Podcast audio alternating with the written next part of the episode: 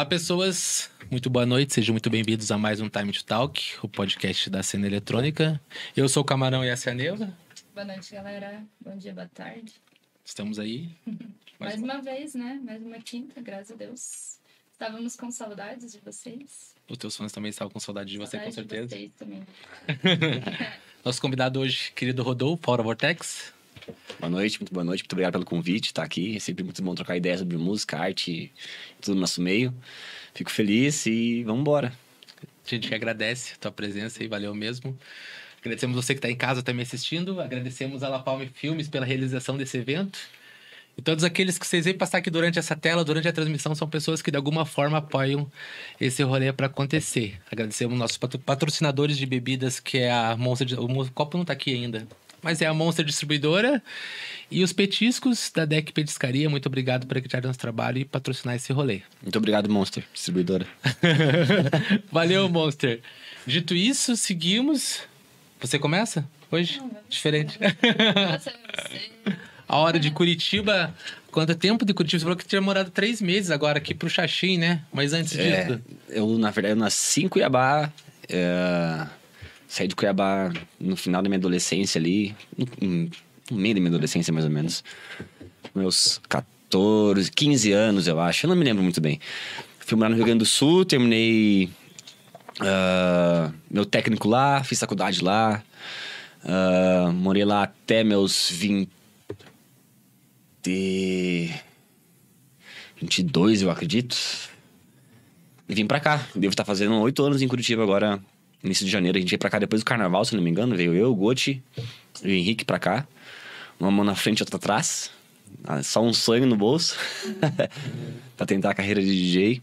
Já tinha um projetinho, ah, um projetinho não, um projeto até bem estabelecido no Brasil naquela época, assim, que nos deu confiança para conseguir uh, fazer essa mudança, porque apesar de eu também morar sozinho no Rio Grande do Sul, vir para outra cidade, alugar uma casa, ter que montar um estúdio novo, não saber como é que vai ser o futuro, sempre é uma, uma caixinha de Pandora, né? Pode ter benefícios e malefícios que a gente não espera ali dentro. E a gente veio pra cá, eu morei muito tempo com os guri, morei... O Demian, eu, o Henrique e o Demian, a gente morou juntos mais ou menos uns 3, 4 anos, aí eu fiquei com o Henrique, eu já morava antes com ele, né? Em Pelotas, a gente veio junto pra cá. Fez quase 10 anos agora de parceria de República, uhum. Auri Blaze. Uhum. E aí, eu me mudei agora, faz três meses, foi final de junho, me mudei pra uma casa no Xaxim ali, que é o Alto Boqueirão Xaxim, não sei, eu moro bem na rua que é divisão. O Waze fala que é um bairro, o Google fala que é outro. não, não, sei, é porque eu fui ver no mapa e é literalmente a minha rua é divisão. Só que a minha casa ela fica num condomínio fechado e ela fica para dentro da divisão, o que seria o Xaxim. Uhum. E a rua fica no que seria o. As entregas daí vai na rua, é. mas você mora onde, né? É, sim, aí fica lá. Então. E tá sendo bom demais é, montar meu estúdio da forma que eu sempre quis. Finalmente vi uma sala que ela é do tamanho que eu quis, assim, um espaço que eu quis, porque para ter estúdio precisa de uma sala grande, né? Uma sala pequena, a acústica nunca fica muito boa, porque as frequências não tem tempo de viajar o suficiente. Então, nossa, eu tô com meus dedos martelados, tô cansado já de fazer painel. Agora eu já finalizei pelo menos toda a minha parte. Eu passei agora para uma empresa de acústica finalizar os difusores e tudo mais. E aquele trabalho de montar casa nova, né? Máquina de lavar, geladeira, painel, sofá, ar-condicionado em todo lugar, porque eu sou muito calorento. E tá sendo legal demais. É... Tem até um gato agora. É, sim. É, o nome dele é gato. O nome, nome do gato é gato. eu já tive falando de falar gato. Não sabia dar nome. Falar, não, é gato. Tem que fazer um chá de casa nova. Eu tenho que fazer, eu tenho que fazer, tem que chamar o pessoal, ainda mais que ah. eu tenho uns amigos aí que já estão bem de vida. então, né, já vai ficar ali uma listinha bem bem pesada pra vocês, vão se preparando aí, né? Eu queria falar nome Henrique, Zanon, pessoal. tem que querer falar nomes, né? É, tem um salve os caras. Panela e essas coisas já comprei, família. Tô precisando de home theater, essas coisas, tá ligado? Ah. Guarda-roupas. Nova, gente. Casa é. nova, tudo novo. Tudo novo, exatamente. Até quero aproveitar só que você falou, né? Quem tiver aí, muito obrigado pela audiência. E se quiserem mandar perguntas aí pro, pro Aura, vai estar tá o, o diretor vai deixar o Pix ali no chat. Vocês verem ali, podem mandar a pergunta que a gente vai fazer aqui daí. Beleza? Todos os cinco reais é muito bem-vindo. Muito obrigado desde já. Dito isso, o Gotinari vem aqui já também, ele contou até sobre. Eu, só que eu não lembro, eu sou muito ruim de lembrar das coisas, mas você ter conhecido vocês, vocês três que vieram, acho que de Pelotas mesmo, Sim. né? E, e, foi lá que vocês começaram a, a falar sobre música, a trabalhar com música já. Foi. Eu conheci o Henrique, o Henrique tinha 15 anos, eu tinha 17. Uh, a gente se conheceu na frente de uma faculdade tomando cerveja, assim. A gente, ia, a gente ia fazer um. Olha que engraçado, a gente ia fazer um podcast junto, né? Porque podcast não era famoso. Uhum. era feito só gravado o áudio, colocado no SoundCloud, né? Porque o pessoal não existia podcast no YouTube. Se existia, não, não tinha conhecimento, não né? E, é, sim, isso foi há 13 anos atrás. Então faz muito tempo. E aí eu conheci o Henrique primeiro. A gente tocava bass music na época. A gente tocava trap não como uma forma como ele é conhecido hoje, do trap raiz mesmo, que é só o beat do hip hop, por assim dizer. A gente tocava drum and bass, dubstep, uh, two-step, dub, todo esse tipo de sonoridades num lugar chamado Galpão aí em Pelota, assim, né? Então, o nome do lugar é Galpão, já imagina como é que é. é um galpão.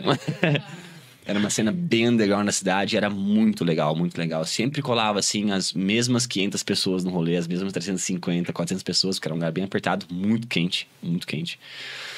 E a gente começou tocando lá. A gente fez algumas edições da Drop the Bass, a gente fez juntos, acho que umas quatro ou cinco edições da Drop the Bass. Um coletivo que a gente tinha junto com o Doca. Uh, e aí, eu comecei, na real, tocando. Minha primeira experiência tocando foi numa Drop the Bass. Não, foi numa Cal 911.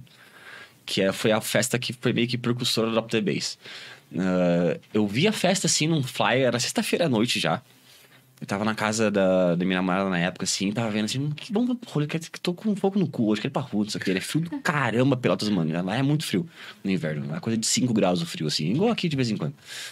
E eu vi o flyer da festa e falei, caramba, mano, vai ter uma festa de dubstep. Eu adorava dubstep. Escutava fone de ouvido, estava em casa assim, mas nunca tinha uma festa de dubstep, né? Aí eu falei assim, cara. E na época, eu já brincava no Tractor, na época tinha, né? Uhum. Tractor. Nossa, ele é muito velho, mano. Ele era preto e cinza ainda. Ele é um Tractor muito antigo. Eu fui, chamei o. Olha só a cara de pau, né? Chamei o, o promotor da festa, né? Falei assim, cara, tem um espacinho pra eu tocar aí, mano. Gostei muito da proposta da festa e tal. Adoro dubstep, faz alguns anos que eu escuto e tal. Tem muito material aqui. Ele falou assim, cara, só vem, mano. Traz o pendrive e vamos arrumar um espaço pra ti aqui. Eu falei, demorou.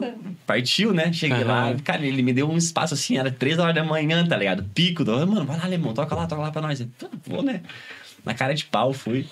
Toquei, cara, foi muito da hora, assim, porque encaixou muito com a, a galera que tava na festa, o que eles esperavam escutar, o que eu tinha de material. Aí o pessoal, é, o pessoal falou assim, meu Deus, mano, muito massa, muito massa. Eu falei assim, cara, quer saber? Eu vou montar um projetinho de dubstep só pra me divertir no final de semana, né? Naquela época lá, o cachê de DJ de festa de underground, assim, era sem conta e cerveja, né? Não tinha é. muita coisa. Ainda mais no galpão, assim, era bem... E aí, depois dessa, o Doca tava nessa festa, né? Seu amigo, amigo meu do Henrique me chamou para fazer o Drop the Bass. Aí na primeira edição a gente decidiu fazer um podcast em que cada DJ ia falar das suas influências do set, como é que eles montaram, né, ou por que eles vão tocar aquele estilo de som e tal, porque cada um tinha uma linhagem na festa, assim, não era tipo todo mundo tocava só dubstep, só trap, ou só dub, uhum. né, ou drum and bass. Era cada um, ah, o meu set vai contar isso e tal, quem, tô, quem eu tô escutando bastante agora essa gravadora aqui, esse tal artista, não sei o que e tal. E botávamos as músicas dos DJs que. os produtores que a gente ia tocar no podcast e lançava. E eu conheci Rick nesse dia, que a gente foi fazer o primeiro podcast. E na época a gente produzia. Não sei se dá pra chamar de eletro ou prog house. Era, era uma mistura dos dois, assim, né? E ele tava lançando, ele já produzia na época, assim, bem iniciante, assim. Ele ia lançar o primeiro EP dele na, na Brazilian Vibes, se eu não me engano, que acontece por ser uma das gravadoras que foi a primeira gravadora do. do. do Sene, do Make Music Now. E aí ele falou assim: ah, só não tem a capa ainda. Eu falei assim: eu já tinha trabalhado com design gráfico e tal, bastante tempo. Assim, mano, eu faço uma capa pra ti, se tu gostar, manda lá, vamos lançar isso aí, não enrola muito não. Fiz a capa a gente lançou. Então, o primeiro contato meu com ele foi esse. E desde então a gente ficou muito amigo, muito amigo mesmo, assim. Foi só crescendo amizade, amizade, amizade. Aí eu me formei na faculdade. E aí a gente começou a morar junto lá em Pelotas. Montamos um estúdio na casa e tal, cada um com seu estúdio ali. Na real, nessa época ele nem ficava muito em casa, que ele era muito festeiro. Ele ia lá, só dormia alguns dias da semana, os outros quatro ele sumia, assim. E aí, conheci o Demi numa festa também, que a gente foi tocar junto. Eu tava sem o adaptador do Sennheiser, aquele que é P2, P10. Tava sem o adaptadorzinho, a CDJ não tinha os dois plugs na época. Acho que era 800 ainda. Que pedi pra ele emprestar, daí conheci o Demi, não devolvi o adaptador dele nunca mais na vida. Não emprestem da pra ele, galera, você já sabe. Inclusive, essa semana eu pedi 10 do Mercado Livre, porque eu sempre perco. E aí conheci o Demi também, e aí desde então ficou o trio, né? O trio Parada Dura nunca mais separou. Mas é- Mas antes disso ali, com a tua, a tua história com a música em si, você gostava só de ouvir em casa? Então, a minha história com a música, ela, ela. Nossa, comecei a escutar música quando eu era. Tava na barriga da minha mãe. Ela escutava Bon Jovi quando tava na barriga dela e. Comecei a cantar. Cantar não, né? Balbuciar Uhum. Bon Jovi, Queen, Hansons. Quando eu era uma criança, eu nem falava ainda mamãe e papai. Eu tava. "Ah", gritando e, e sempre com o radinho do lado. Nossa senhora, se tinha uma coisa que fazia música em casa, eu tava com ele do meu lado, assim. Meu pai tinha um walkie-talkie amarelo, que eu nem lembro a marca, se era Philips e tal. Aí pra caramba. E sempre escutei muita música, assim. Sempre. Eu sou filho único, então eu passei muito tempo muito sozinho. Então, se eu tava fazendo alguma coisa, eu tava desenhando nos papel, assim, num caderno de desenho e tal, eu tava com fone de ouvido, ou eu tava com o radinho do lado. Adorava música e ganhava uma mesadinha pra comprar comida na escola, assim, e não falava, cara, quer saber? Eu vou tomar um café da manhã em casa reforçado, vou juntar esse dinheirinho e vou comprar CD, tá ligado? Porque eu queria escutar mais música, eu já tava, tava enjoado dos meus, assim. Isso quando eu tinha, nossa, oito anos de idade. Era Nossa, muito gostava mesmo. E tinha uma, Aham. tinha uma loja na Avenida Mato Grosso, lá em Cuiabá, chamada Empório da Música. Era uma das lojas que mais tinha variedade de CD, assim. E eu ganhava 25 reais por mês pra comer. E o CD era 20 na época, 15. E eu ia todo mês, pai, me leva lá no Empório da Música, eu vou comprar um CD. E aí comecei a comprar CD, CD, CD, CD. Aí eu fui conhecer música eletrônica com Crazy Frog. Tinha uns Tá ligado, Crazy uns Frog. 10, 11 anos de idade. Eu falei, nossa, bacana isso aqui, né? Eu era muito roqueirinho antes, escutava. Escutava de Linkin Park, System e tal, e o Crazy Frog, tipo. Foi o primeiro na época que ele estourou, assim. Na real, eu já tinha escutado Eurodance com meu pai nas fitas que ele tinha, umas fitas de Eurodance Você bem nunca teve antigas. banda? Nunca pensou em Eu tive ter banda na escola, apresentei na escola também, era baterista. Eu fui baterista, já fui vocalista. É, cantor. É, cantor. Mas eu era muito ruim. nunca vingou. Falaram, deu não, certo. vai pra baterista, a gente acha outro vocalista. É, eu conheci música eletrônica primeiro foi com meu pai, pra ser bem sincero. Foi nessas fitas que ele tinha. Uma vez, na real, ele nem tinha fita. Ele foi lavar o carro num... Lava Jato, alguém que lavou o carro dele esqueceu uma fita de Eurodance dentro do negócio. Eu falei, caralho, que massa isso aí, né? E meu pai queria me pagar de, de, pô, se tu gostou, vamos escutar, né? E minha mãe estava na faculdade, ela fazia pedagogia na época. A gente ia buscar ela, falou, pai, bota aquela música lá pra nós, velho. Ele botava os... Sweet dreams are made of these. Aham. Nossa, caralho, muito massa. Vai, vai, Modern Talking, acho que era É. né? Tal. Sim, E a é... tua mãe curtia também? Curtia nada. Ela chamava de batistaca. gostava nada, gostava nem um pouco. E aí, o meu primeiro CD foi do Crazy Frog que eu comprei de música toda. Foi o meu primeiro contato, assim. E aí, só que essa época, eu já tinha meus 10, 11 anos de idade, já começou a ter internet, não sei o quê, casar... E os, os programinha pra baixar, o Emule. Aí eu fui começando a pesquisar, né? Quando eu tive um PC em casa, fui começando a pesquisar, pesquisar. Conheci Infected Mushroom primeiro. Foi o a, meu primeiro in- contato com Psytrance foi Factory Motion, assim, porque tinha muito Electro House na época, né? DJ Antônio tá fazendo muito sucesso com aquela Worker Pussy e tal. Tinha várias, assim, que... A Skull Sensation tinha uma festa no Brasil que chamava Sensation White, era gigantesca, era muito, muito grande. Faliu a festa. E... Só que nun- nunca foi... ah, O Electro nunca foi, tipo, um negócio que... Esse Electro nunca foi, me, me captava, assim, sabe? E aí eu fui com esse Infected Mushroom, baixando música, assim, e falei, nossa, fantástico, mano. Começava a escutar em casa para estudar, assim, na época eu tava começando já a pensar em fazer Cefet e tal, que era ensino técnico, para jogar joguinho online e tal. E, mano, eu escutava aquilo direto. Aí um dia eu vi um flyer da Playground. E tava lá em Infected Emotion. Eu falei assim, cara, tem festa desse tipo de música que eu escuto? Nem. Nem fudendo, não tem que ir nesse rolê. E aí eu fui na minha primeira rave, que foi a Playground. Era do menor ainda. Era de menor. Ixi, né? acho que minhas primeiras 32 raves era de menor ainda. eu, eu ia eu tenho um Tinha o grupo. quê? Uns 16 Esse- anos? Nossa, não, eu era mais novo, eu tinha uns 13, 14. Meu Deus, e você É, conseguia eu- entrar. Eu você devia ser alto já, né? Já era bem alto, mas é que não, na época eu falsifiquei um RG. E minha mãe sabia, eu falei, mãe, eu vou, vou numa festa, eu vou falsificar um RG pra ir nessa festa. Eu, tinha, eu tenho um amigo, o Guilherme, ele é mais velho que eu. Ele, na época, o- se eu não me engano, ele já tinha perto dos 17, 18, né? E aí eu, eu tinha um amigo mais novo que eu, que nessa época eu acho que ele não ia ainda, assim. Ele começou a ir um pouquinho depois, mas a gente era um trio em Cuiabá, era o Guilherme e o Vinícius. E aí eu falsifiquei RG, vamos nessa festa aí. Eu tinha isso aí, eu tinha uns 13, 14 anos. Até acho que é, 13, 14 anos. Aí depois que a gente foi na primeira, a gente falou assim, cara, a gente não vai mais em rolê nenhum que não for assim, tá ligado? Radical, E já vai. radical. Teve até uma festa em Chapada dos Guimarães, mano, que a gente não conseguiu entrar e a gente pulou o muro da festa pra entrar na rave, mano. a gente vai na rave. Não é, a gente tinha ingresso e tudo, Vocês não nunca deixaram. foram barrada numa festa grande assim que vocês queriam ir? Tipo, Nunca, graças a Deus. Eu, nunca, eu pelo menos, nunca fui. Sempre dava, sempre, sempre dava jeito. Teve uma festa até num círculo militar em Cuiabá que eu tive que fazer, pular o muro e eu caí dentro de um arroio, assim. Cheguei todo molhado na festa, tá ligado? e aí o, o cara que tava organizando a festa era amigo de um amigo meu lá. E falou assim: Cara, pelo amor de Deus, mano, Zé de Menor, você tá todo molhado aqui, vem cá. Ele levou no carro dele, trocou a roupa. Ele, ó, vai, agora se diverte. Ah, se eu soubesse, a gente ia pular do muro. né? que droga.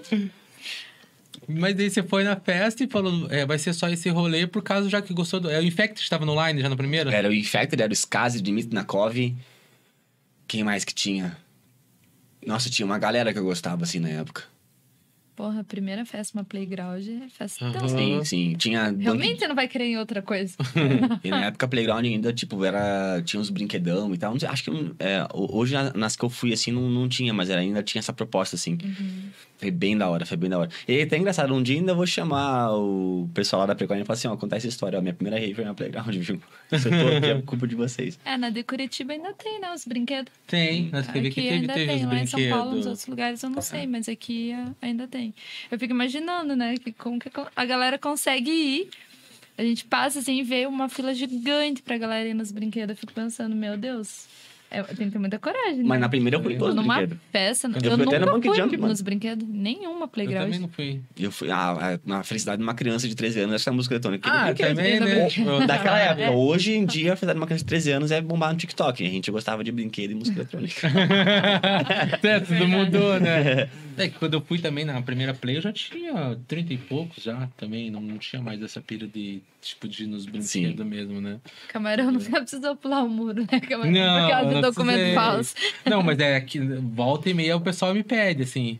Documento. Sim, às vezes quando acontecia bastante. O pessoal meio que não acredita, mas é verdade. O pessoal indica comigo às vezes. Fala assim, ô cara, como você tá aqui sem documento? Claro. Mas, Será que tem enfim. idade, né? Essa, e daí o, a tua amizade com o Blazer, tipo, foi depois da festa. Você já tava indo nas festas, então? não, bicho, começou a minha amizade do Blazer já tava parando de rave, cara. Já tava parando. Já tava parando ir. Tava pesando na faculdade, meu curso era muito difícil, tinha uma carga literária pesadíssima. Do que, eu não que você tinha. fazia Eu sou formado em Relações Internacionais. E aí, não tinha como passar final de semana em festa, mano. Se eu passasse sábado em festa, domingo eu tava imprestável, eu não conseguia ler o que eu precisava pra semana, porque era muita coisa. E eu já tava parando, já tava no terceiro semestre, se não me engano. Terceiro, segundo semestre. No segundo semestre ainda, acho. Porque eu tinha feito um ano de economia antes. Eu fiz um ano de economia e aí eu mudei de curso. E aí eu tava parando já, nossa, não ia mais em rave, a gente tava. Eu brincava no galpão ali tocando, porque era rápido, né? Ia ali, tocava, que era. 10 quadras de casa. Pelotas é bem pequenininho, o centro da cidade é bem pequenininho. E aí conseguia conciliar tudo, assim, mas em festa grande, assim, rave que destruía pra semana, eu não tinha condição nenhuma, porque eu fazia faculdade, meu curso era integral, aí eu tinha estágio, projeto de pesquisa. Era muita coisa. E eu tava parando já. E aí conheci gente que aí o, o capeta, ele fez eu voltar em rave. Sua mãe deve ter adorado. Você já não morava Não, mais não, com seus eu, eu pais? saí de casa bem cedo, bem cedo. Eu já não morava com meus pais. Meus pais, é, eu, se, se sempre foram assim, filho, o mundo é pra tu ganhar, não, não conte comigo, tá ligado? Conte comigo, mas não conte comigo. Vai ganhar teu espaço no mundo, vai conquistar, vai estudar, vai correr atrás. Vou te dar todo o apoio possível, mas é, tem que saber que é, tu é filho único e é tu, tá ligado? Uma hora a gente não vai estar aqui. Então eles sempre tiveram nessa, essa filosofia em casa, ó. Tu nasceu pra ganhar o mundo. Não conte comigo, tá ligado? Achando que você vai ficar aqui pra sempre. Então a primeira oportunidade que eu tive de já sair de casa, não porque não tava dando certo, mas é pra tentar buscar ser alguém, me conhecer, conhecer o mundo, crescer como pessoa, eu, eu peguei. Ah, quando eu tava no ensino médio, por exemplo, meus pais trabalhavam em cidades diferentes da que eu morava. Eu via minha mãe final de semana de vez em quando e meu pai eu tava em um outro estado, sabe? Casado ainda e tal, mas eu via meus pais muito de vez em quando. Então passava a semana sozinho, fazia meus deveres e tal. Ia pra escola, meu curso também era integrado no ensino médio. Fazia minha comida, lavava meu uniforme e era assim. E aí depois, com 16, 17, eu fui morar sozinho. Cara, bem Nossa, cedo bem mesmo, então. mesmo. aham. Que eu, com, com 18, eu casei. Sim. Não fui morar sozinho. Nossa, eu tô com 31 e tô morando com com meus avós. Nossa, chegar em casa, você de casa. Eu, no segundo, acho que foi no segundo ano do ensino médio meus pais já não moravam mais comigo, assim. Minha mãe ela fazia, trabalhava na Caixa Econômica, fazendo um projeto para a prefeitura no interior do estado. Eu tava fazendo Cefet e meu pai morava no, em Belém do Pará. Então, eu tava sozinho em Cuiabá. E minha mãe, ela voltava no final de semana, me dava um oi ali, via se estava febril e tal. Segunda-feira, tudo normal de novo. Eu morava Mas sozinho. por que Cuiabá, no caso? Porque meus pais estavam morando lá, né? Não Antes de tudo acontecer, vocês moravam lá. Eles, Morava- então. Moram lá até hoje os dois, né? Esse eu que saí mesmo. Falei, não, eu vou lá pra onde meu sangue não ferve, porque Cuiabá é difícil, viu, cara? Nossa senhora, velho. Nossa, não tem como, mano. E é uma coisa, que- é um motivo muito grande de eu ter saído de Cuiabá, é porque eu não conseguia lidar com calor. Nunca consegui lidar com calor. É muito calor, é muito sol. aqui até, né? É, lá é muito quente e é muito sol. Muito, muito sol. O tempo inteiro. Então a qualidade de vida da pessoa diminui em 30% só por causa do calor. Mesmo que eu tenha passado boa parte da minha infância lá, eu ainda não conseguia, cara. Eu tava sempre irritado por causa do calor. Fiquei indisposto, né? Nossa, era horrível. Eu falei, não, eu vou fazer a faculdade no sul do Brasil. Não foi explicitamente só esse motivo. Foi porque eu queria, buscar um ensino melhor lá, a faculdade não tinha o curso que eu queria. Ah, eu go- gos- gostaria muito de morar no Rio Grande do Sul na época, ou em Santa Catarina, por causa do clima. E só juntou tudo, assim, assim, ó, teu destino é, é lá pro sul do Brasil e tal. Lá tu não vai morrer derretido sempre que tu tomar um banho. Então. Aí E- você vai virar sapo no job. É, Curitiba, sim. Meu Deus. O... E, mas e a escolha do curso daí?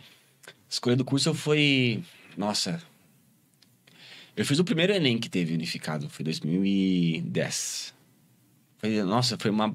Pra quem faz Cefet, pros primeiros Enem foi uma batatinha, assim, porque no Cefet você é tratado como gente grande, tá ligado? Você, tem, você entra com 13 anos e o teu colega de sala tem 22. Caralho. Porque é ensino técnico, né? Então os professores estão dando aula para adulto lá, entendeu? Então, assim, ó, a matéria tá aqui, vai aprender. Então, lá, a, a, filosofia de ensino do, do, do, do IF, né? Chamam de IF agora. Ela é, ela é muito complicada para alguém que chega lá de primeira queda, assim. Você tem que aprender a estudar temas que você- o professor não vai te ajudar. Você vai ter que aprender em casa, tá ligado? E eu fiz quatro anos de Cefet. E aí, pra mim, fazer o pré-vestibular, o Enem, nossa, foi uma barbada, assim. Eu tirei um puta notão, podia ter feito o curso que eu queria, assim. É, meus pais me apoiaram bastante, em, tipo, eu acho que em qualquer outra família, assim, não, faz medicina, não, faz direito, tal lugar. Eu falei, não, vou fazer economia. Eu escolhi uma faculdade, eu era apaixonado por economia, sou até hoje, adoro o tema sobre economia. E no Brasil tinha duas faculdades de economia muito fortes, a do FRJ e da UFPEL, que são na escola ortodoxa de economia, que tem duas. A heterodoxa, que é mais focada numa economia social, por assim dizer, e a ortodoxa, que é mais focada em econometria e numa economia baseada em cálculo. Ela é influenciada por chicaguismo e tudo mais. É uma economia mais seca, por assim dizer. Ela é mais econométrica. E aí eu falei, não, eu vou lá pra UFPEL, porque a UFRJ era um vestibular interno que eles tinham na época ainda. Eles não eram totalmente adeptos ao Enem. Nem sei se é até hoje. E a UFPEL já era uma escola ortodoxa de economia que tinha os professores maravilhosos que formularam até boa parte do plano real, saiu da, da UFPEL. Eu falei, não, vou pra lá.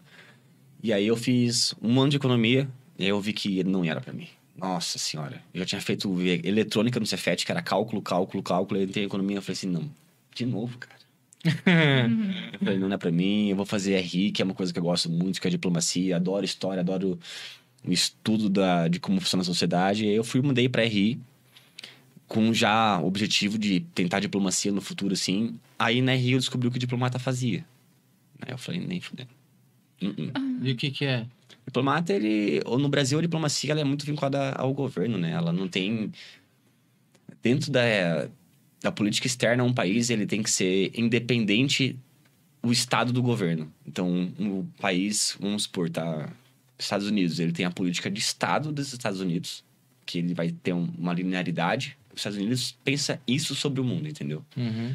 Independente do governo, essa é a nossa posição. Aí tem o Brasil, que a cada quatro anos mexe um pouco. Então, é, a- o Brasil pensa isso. Mas ano que vem, se trocar o presidente, nós vamos pensar isso. E a política externa, ela vai se modificando. E acaba... Eu fiquei imaginando, imagina tu ser um diplomata que tu vai conversar com alguém lá na Venezuela, ou na Argentina, ou em Paris, ou seja, na Nicarágua. Ó, a gente acha B. Não, B, vamos formular B. Não, B tá maravilhoso. Tá, fazemos B. Passa dois anos, puxa, sei lá, cai a Dilma, entra o Temer. Cara, aquele B lá não vai funcionar. Eu vou ter que ir lá falar pro cara. Pode crer, vai ter que mudar conforme a ideologia E aí do- eu pensei, cara, a gente não tem uma política externa linear. é, Eu acho, eu acho ainda, assim, que dentro do próprio Instituto Rio Branco, que formula os diplomatas, tem muita politicagem envolvida. Eu acho que a própria expressão no Brasil como um país no cenário internacional, ela ficou opaca depois do fim ali do, do- da primeira década dos anos 2000, ali pós-governo Lula. Durante o governo Lula, querendo ou não, país, o Brasil foi muito forte diplomaticamente. Depois decaiu. Hoje em dia a gente passa vergonha na televisão constantemente. Eu falei, cara, qual vai ser minha cara de pau de chegar pra conversar com alguém e tá representando o Bolsonaro lá? Então, para mim, uma política externa governista não fazia sentido. Não, não- não servia para mim. Se eu fosse representar o Brasil, seria maravilhoso. Mas, como a gente não tem uma política externa linear, eu falei, ah, cara, não... eu não vou ser um bom diplomata, eu vou ser bem angustiado. Aí eu decidi virar DJ, né, mano? Não, Não, você nenhuma. ficou- Mas, pergunta. Não, fica à vontade. Eu falar, a faculdade você não, não chegou a terminar, É isso então. que eu ia falar mesmo. Eu terminei, eu terminei a rir. Ah, Me for- mesmo assim, É, eu você terminei. Mesmo, mesmo não gostando, você falou assim, vou É, me sim. formar já que tô aqui. Me formei. Não, eu, na real foi, foi um pouquinho mais tarde a decisão, assim. Eu me formei, na, no, no- faltando um semestre para entregar o TCC. Eu fui aprovado no mestrado pelo Atlas. Comecei o mestrado sanduíche, a formulação da minha pesquisa. Ia passar dois anos em Washington, ia voltar para cá, terminar o mestrado. Só que aí, antes de ir para lá, faltando uns dois meses, assim, já tava pronto o meu projeto de pesquisa. Eu tomei essa decisão que eu não ia passar minha vida me dedicando a isso aí e acabar depois sendo frustrado, sendo professor. Não, não que o professor seja frustrado, mas eu seria frustrado, entendeu? Aham. Ah, sendo um professor ou algo que não fosse o meu objetivo dentro da RI, entendeu? Que no caso seria fazer diplomacia. E aí eu tava numa festa, incrível, né? Sempre em festa. Eu comecei a pensar, pensar, assim, já tava incomodado fazia muito tempo, mas eu tava, tentava, tipo, meio que abafar esse meu sentimento de que eu não estava confortável no caminho que minha vida estava tomando. Por mais que estava tendo sucesso em várias etapas, se formando numa federal, conseguindo um mestrado, conseguindo bolsa ali para fora do Brasil tudo mais. Coisas que muita gente estava procurando, almejando por aquilo, eu tinha conquistado já, mas eu não estava confortável com aquilo, me dava medo. Caramba, mano, se, se tu parar agora, velho, porra, você se dedicou seis anos da sua vida pra isso aqui, tá ligado? Chegou aqui aí vai parar. Ele tava sempre me falando, né? Não, não, capaz, vai, continua. Chegou uma hora eu não aguentei. Eu falei, mano, não dá. Ah, não tô seguindo meu sonho. E tava com aquele. Tinha um bichinho dentro do meu coração. Eu falei assim, Rodolfo, teu negócio é fazer música, cara. Eu falava, não é possível, mano. DJ não é bem, cara. DJ é. Viver em festa, mano. Tocar em casamento não é pra ti, cara. Negando ele, assim, sabe? Aí uma hora eu aguentei, eu falei, ah, quer saber, mano? A vida é só uma, eu não vou viver em negação do que, que eu gosto, assim. Vou buscar, liguei pra minha mãe no meio da festa. Falei, mãe, fui pro meio de um campo de futebol que tinha na festa, assim, tá ligado? Nem longe do som, assim, liguei pra ela. Era tipo, sei lá, uma 11 horas da noite. Falei, mãe, se teu filho único falar que o sonho dele é fazer música, ela, ela largou um, ai meu Deus. Ela falou assim: ah, eu diria pra ele continuar no caminho que ele tá, começar como um hobby. A vida, quem sabe, no futuro vai juntar as coisas, né? Eu falei, tá. Aí no outro dia eu fui falar com o meu orientador, eu falei assim, ó, mano, cancela a bolsa, eu não vou fazer. Fiz totalmente ao contrário do que ela me pediu, assim. Não vou seguir no mestrado e tal, vou só. Eu puto caminho, muito obrigado pela oportunidade e tal. Ele ficou bem triste, porque foi um processo longuíssimo, foi oito meses pra seletivo, mano. Oito Meu meses. Era tipo 600 candidatos, aí foram 16 aprovados, consegui passar. E no final eu larguei, assim. Nem no final, porque não teve nem como aproveitar pra outra pessoa. Já tava, tipo, um- um quarto já feito do projeto de pesquisa. E aí eu comecei a me dedicar a produzir. Já tinha, na real, esse ano já tinha brincado de produção de uma maneira didática, assim, queria saber como é que produzia. Já estava fazendo um projeto de música, já estava produzindo música, não estava lançando ainda. Só que sempre naquela, tipo, essa não é a minha profissão, tô fazendo isso aí por amor. Até eu perceber que o amor tinha que ser minha profissão. Aí eu levei a sério, e aí em janeiro eu lancei uma música, em março eu lancei outra, e essa de março, assim. ah, Não, foi ao contrário. Em dezembro eu lancei uma música, em janeiro eu lancei outra. E essa segunda que eu lancei foi a primeira, o primeiro hit que eu tive, assim. Qual que Nossa, foi? a a segunda. How Death Mountain King. Pode crer. Isso, ela explodiu bastante. O Mandrágora na época tava bem estourado, tocava pra caramba. E aí já começou a. Tem mas tipo Levantar assim, voo, assim. não, é, você não contextualizou direito no caso do tema, mas parece que foi meio, tipo, rápido. Você decidiu começar a produzir, já, tipo, já saiu, já... Não, é, eu- eu comecei a produzir. Eu comecei a produzir, na verdade, é que quando eu falo começar a produzir, eu, eu encaro num. De uma maneira que, tipo, você está se dedicando àquilo, sabe? Mas é que eu comecei a me a dedicar à produção foi bem no final da minha faculdade. Só que eu já tava alguns meses antes, uns, alguns semestres antes, sempre abrindo o Ableton ali, Pode brincando, tentando entender o programa, que eu achava magnífico e tal, produzindo. Já pensando nessa possibilidade inconscientemente de que aquilo fosse tomar rumo algum dia, entendeu? Mas não tava levando a sério. Porque eu tava tentando negar que eu ia largar tudo que eu tava fazendo. Porque não tem como ter as duas coisas. É impossível. Você tem que É que escolher você se também dedicar. estava num processo que, querendo ou não, você tinha que tomar uma decisão, né? Porque se É. você começasse o mestrado, o mestrado, né? Sim. Você ia, tipo, ter que ir. Como você estava nesse processo de seleção, acho que foi a hora que mais pegou mesmo, assim, tipo assim, ou vou ou não vou e É. mudo tudo, jogo tudo pro ar. E foi E- onde você resolveu virar DJ realmente. E foi do nada. Comecei a lançar as músicas, essa segunda deu certo. Eu falei assim, não, quer saber, eu vou me dedicar muito. E eu sou muito carniça, mano. Quando eu quero fazer uma coisa, meu Deus, velho. Eu não paro, velho. Não paro, não paro, não paro. Eu comecei a produzir 10 horas por dia, 12 horas por dia. Só comia, dormia e produzia, comia, dormia e produzia. E lancei, acho que no primeiro ano lancei, tipo, sei lá, 8, 9, 10 músicas, assim. E aí, tipo, deu muito certo. Consegui já pagar o aluguel, consegui me manter 100% sozinho, consegui viajar, comprar minhas coisas, sabe? Pela primeira vez, minha mãe, ela, tipo, ela, ela sempre foi muito trabalhadora. Ela me ajudou muito na faculdade, mas eu tinha que sempre estar, mano, trampando aqui, trampando ali, pra conseguir sempre completar as contas, tá ligado? Tipo, pra não ficar à mercê, assim. Aí chegava um de mês, mãe, esse mês aqui deu ruim, eu preciso de um apoio aqui, que eu não vou conseguir por causa da coisa. Aí no primeiro ano, assim, depois de seis meses comendo arroz com salsicha, pô, consegui comer um macarrão bolonhesa, tá ligado? e aí foi indo, foi indo, foi indo. Eu sempre naquela, naquele negócio, naquela, naquela insistência, assim, sempre querendo. E depois foi do primeiro ano, assim. O primeiro ano foi o mais duro, foi o mais difícil, foi o mais que eu me dediquei, assim. Aí depois do primeiro ano eu consegui respirar tranquilo, assim. Aí eu já falei, Henrique, vamos morar numa casa e tal. Já peguei uma casa bem legal, tá ligado? Montei um estúdiozinho, tá ligado? Um estúdiozinho que era no meu quarto, mas ainda já era um estúdiozinho, então não tinha nada. Eu tinha duas caixinhas em cima da minha mesa, sabe? Comecei sempre com duas caixinhas em cima da minha mesa. E aí, depois disso aí, me levou aqui. e, mas, aqui. quando você desistiu lá, que você falou, quantas pessoas que estavam disputando com você, no caso? a- Ah, era uma, era uma Era porrada de bastante, gente, né? era umas, eram 600 e poucas pessoas, Mas então, 16 de- vagas. na hora que você falou assim, não quero mais essa galera que não tinha passado, que você passou, deve ficar de cara, É né? porque pô? eu- o processo seletivo do Atlas ele terminou em junho. E aí eu comecei a fazer em julho o projeto de pesquisa. E eu desisti em dezembro.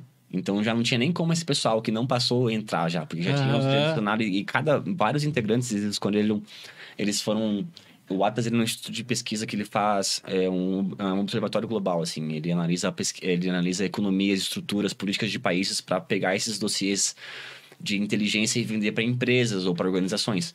Então cada um ficou responsável para fazer alguma coisa, entendeu?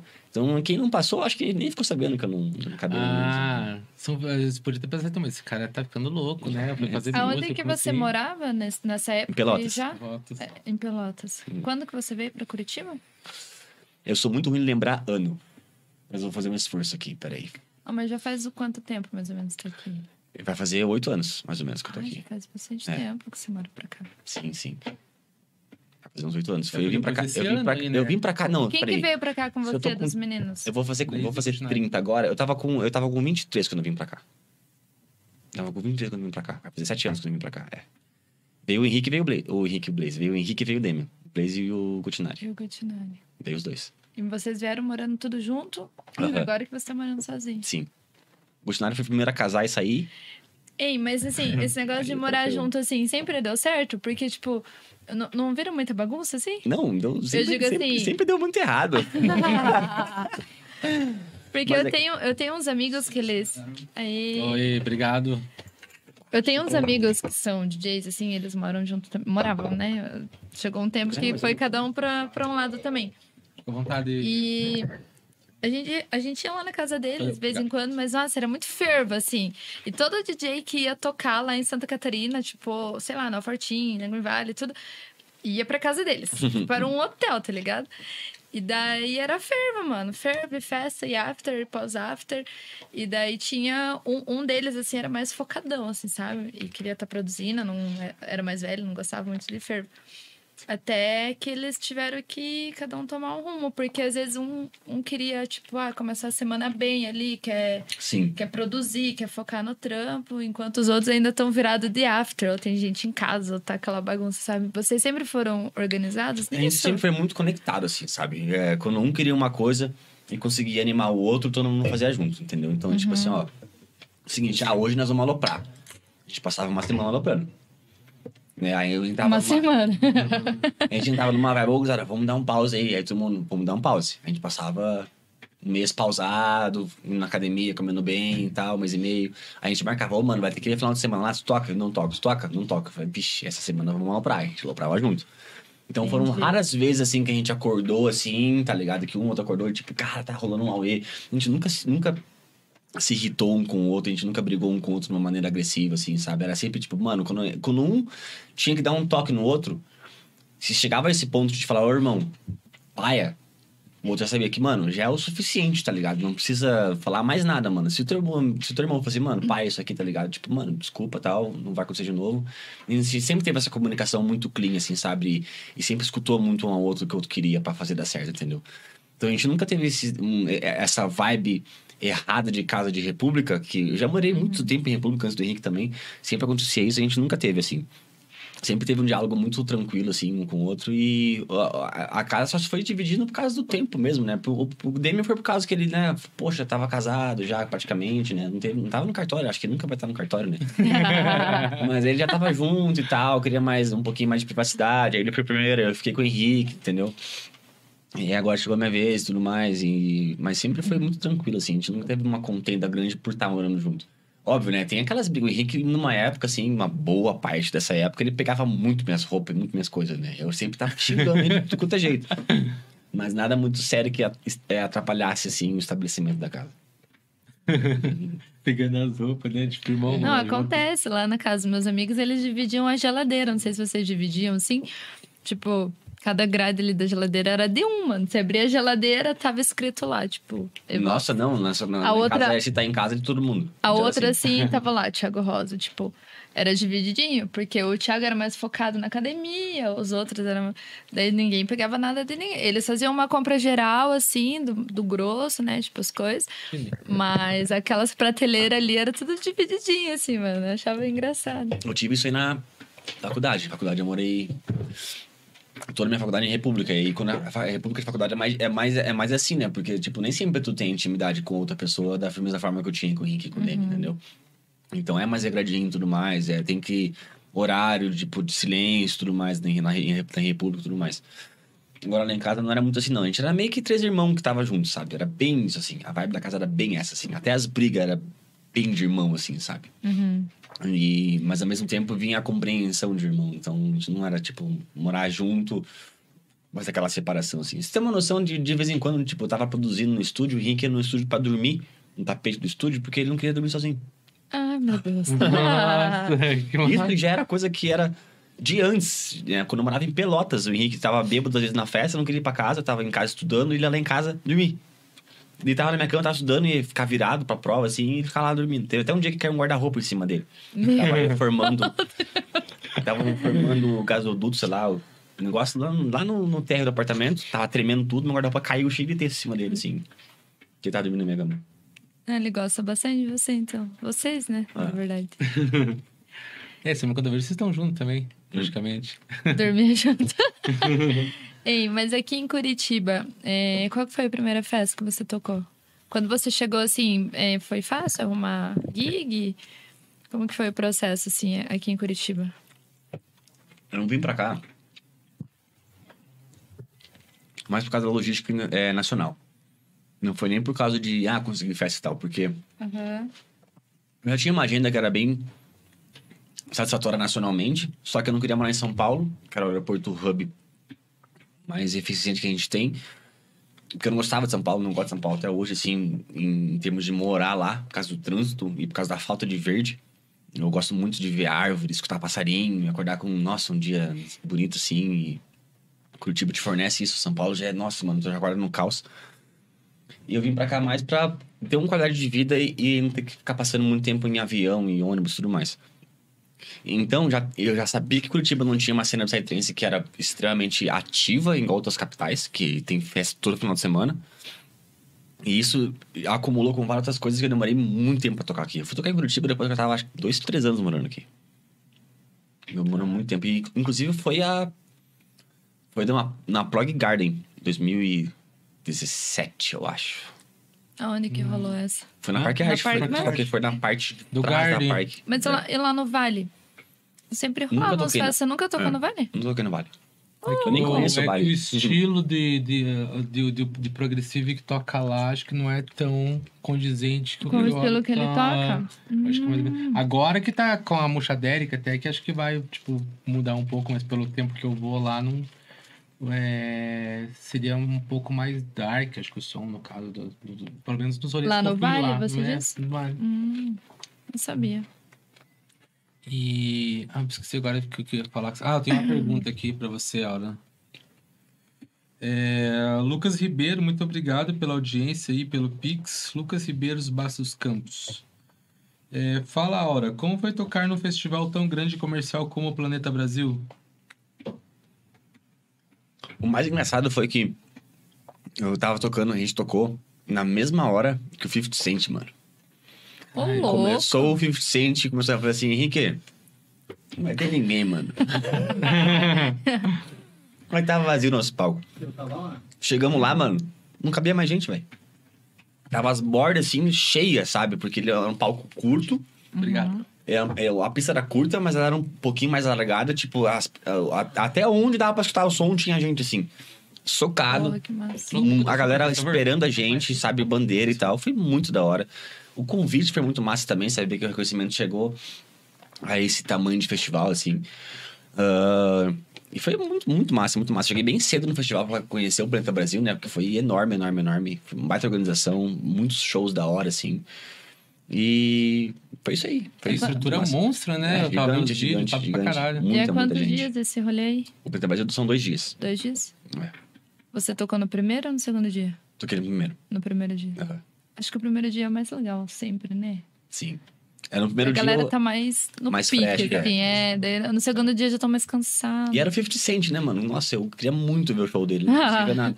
Pera aí, eu vou ali no banheiro, galera. Corre lá pra ver o que sente, tá ligado? E o rolê da parque. Qual que é que você falou que tocou? Progressive Garden. Foi a Garden, tava com. Hum. Tinha ocorrido um after. parque, histórias de parque art. Não, história de pré-parque art. De Tinha ocorrido- pré-parque art. Tinha ocorrido um after em casa, algumas semanas antes. E a gente tinha recém mudado pra uma casa, a gente morou a, a, seg- a segunda casa que a gente morou aqui, eu, o Henrique e o Demian. Foi uma casa gigante, ela tinha um quilômetro e meio, assim, de terreno, era muito grande. Uma piscinona, assim, tal, os quartos grandão, os estúdio grandão, assim. A gente foi estrear a piscina. No after, assim. E aí eu falei, cara, vamos pular do telhado na piscina Me- no segundo andar, né? Não sei o que, vamos, vamos, né? Aquela coisa, né? Tá. Fomos subir um negócio, pulei a primeira vez, né? Cara, o bagulho era muito alto. Não tinha noção quanto era alto. O bagulho era muito alto. Deu certo. A Eu vou. pulou. Eu Nossa, ah, vou mais uma vez. juízo, meu Deus do céu. Aí a segunda vez eu caí errado. E bati com as duas pernas no fundo da piscina. E quebrei os dois pés. E- Meu Deus, na pré, no pré... É, foi algumas semanas, foi umas duas semanas antes da Park Art. Ah, tá. E aí eu tive que. Um dos pés, ele trincou o calcanhar até o meio, assim, e o outro trincou de fora a fora, né? Só que eu não precisei fazer cirurgia, graças a Deus, nem botar pino, porque foi um milímetro de. Tem um milímetro de separação entre os ossos, por assim dizer. Tem um termo específico, mas eu não lembro. Se fosse acima de dois, eu teria que botar pino, né? Porque senão ele não consegue cicatrizar. O meu foi na medida, assim. Inclusive, a enfermeira que eu fui lá na, na- no, no Marcelino de Champagnat, a enfermeira não acreditou que eu tava com, com os pés faturados, pediu pra eu ficar de pé. Caraca. Ah, Porque eu tava de é, o, loucura, tá é o auge, né? Você não tá na pira. Não foi nem enfermeira, foi a Traumato que tava fazendo plantão. Aí ela aí tirou o raio-x, ela viu que eu não conseguia, eu tava chorando de dor, tava com muita dor. Ela não conseguia, ela me fazendo um baita descaso, falando: esse cara não tá com os pés quebrados, não sei o quê. Chegou o raio-x, ela veio com um olhar de bacon, de cachorro molhado, assim: ah, não sei o quê, eu vou te passar por um especialista, tá com os dois pés fraturados.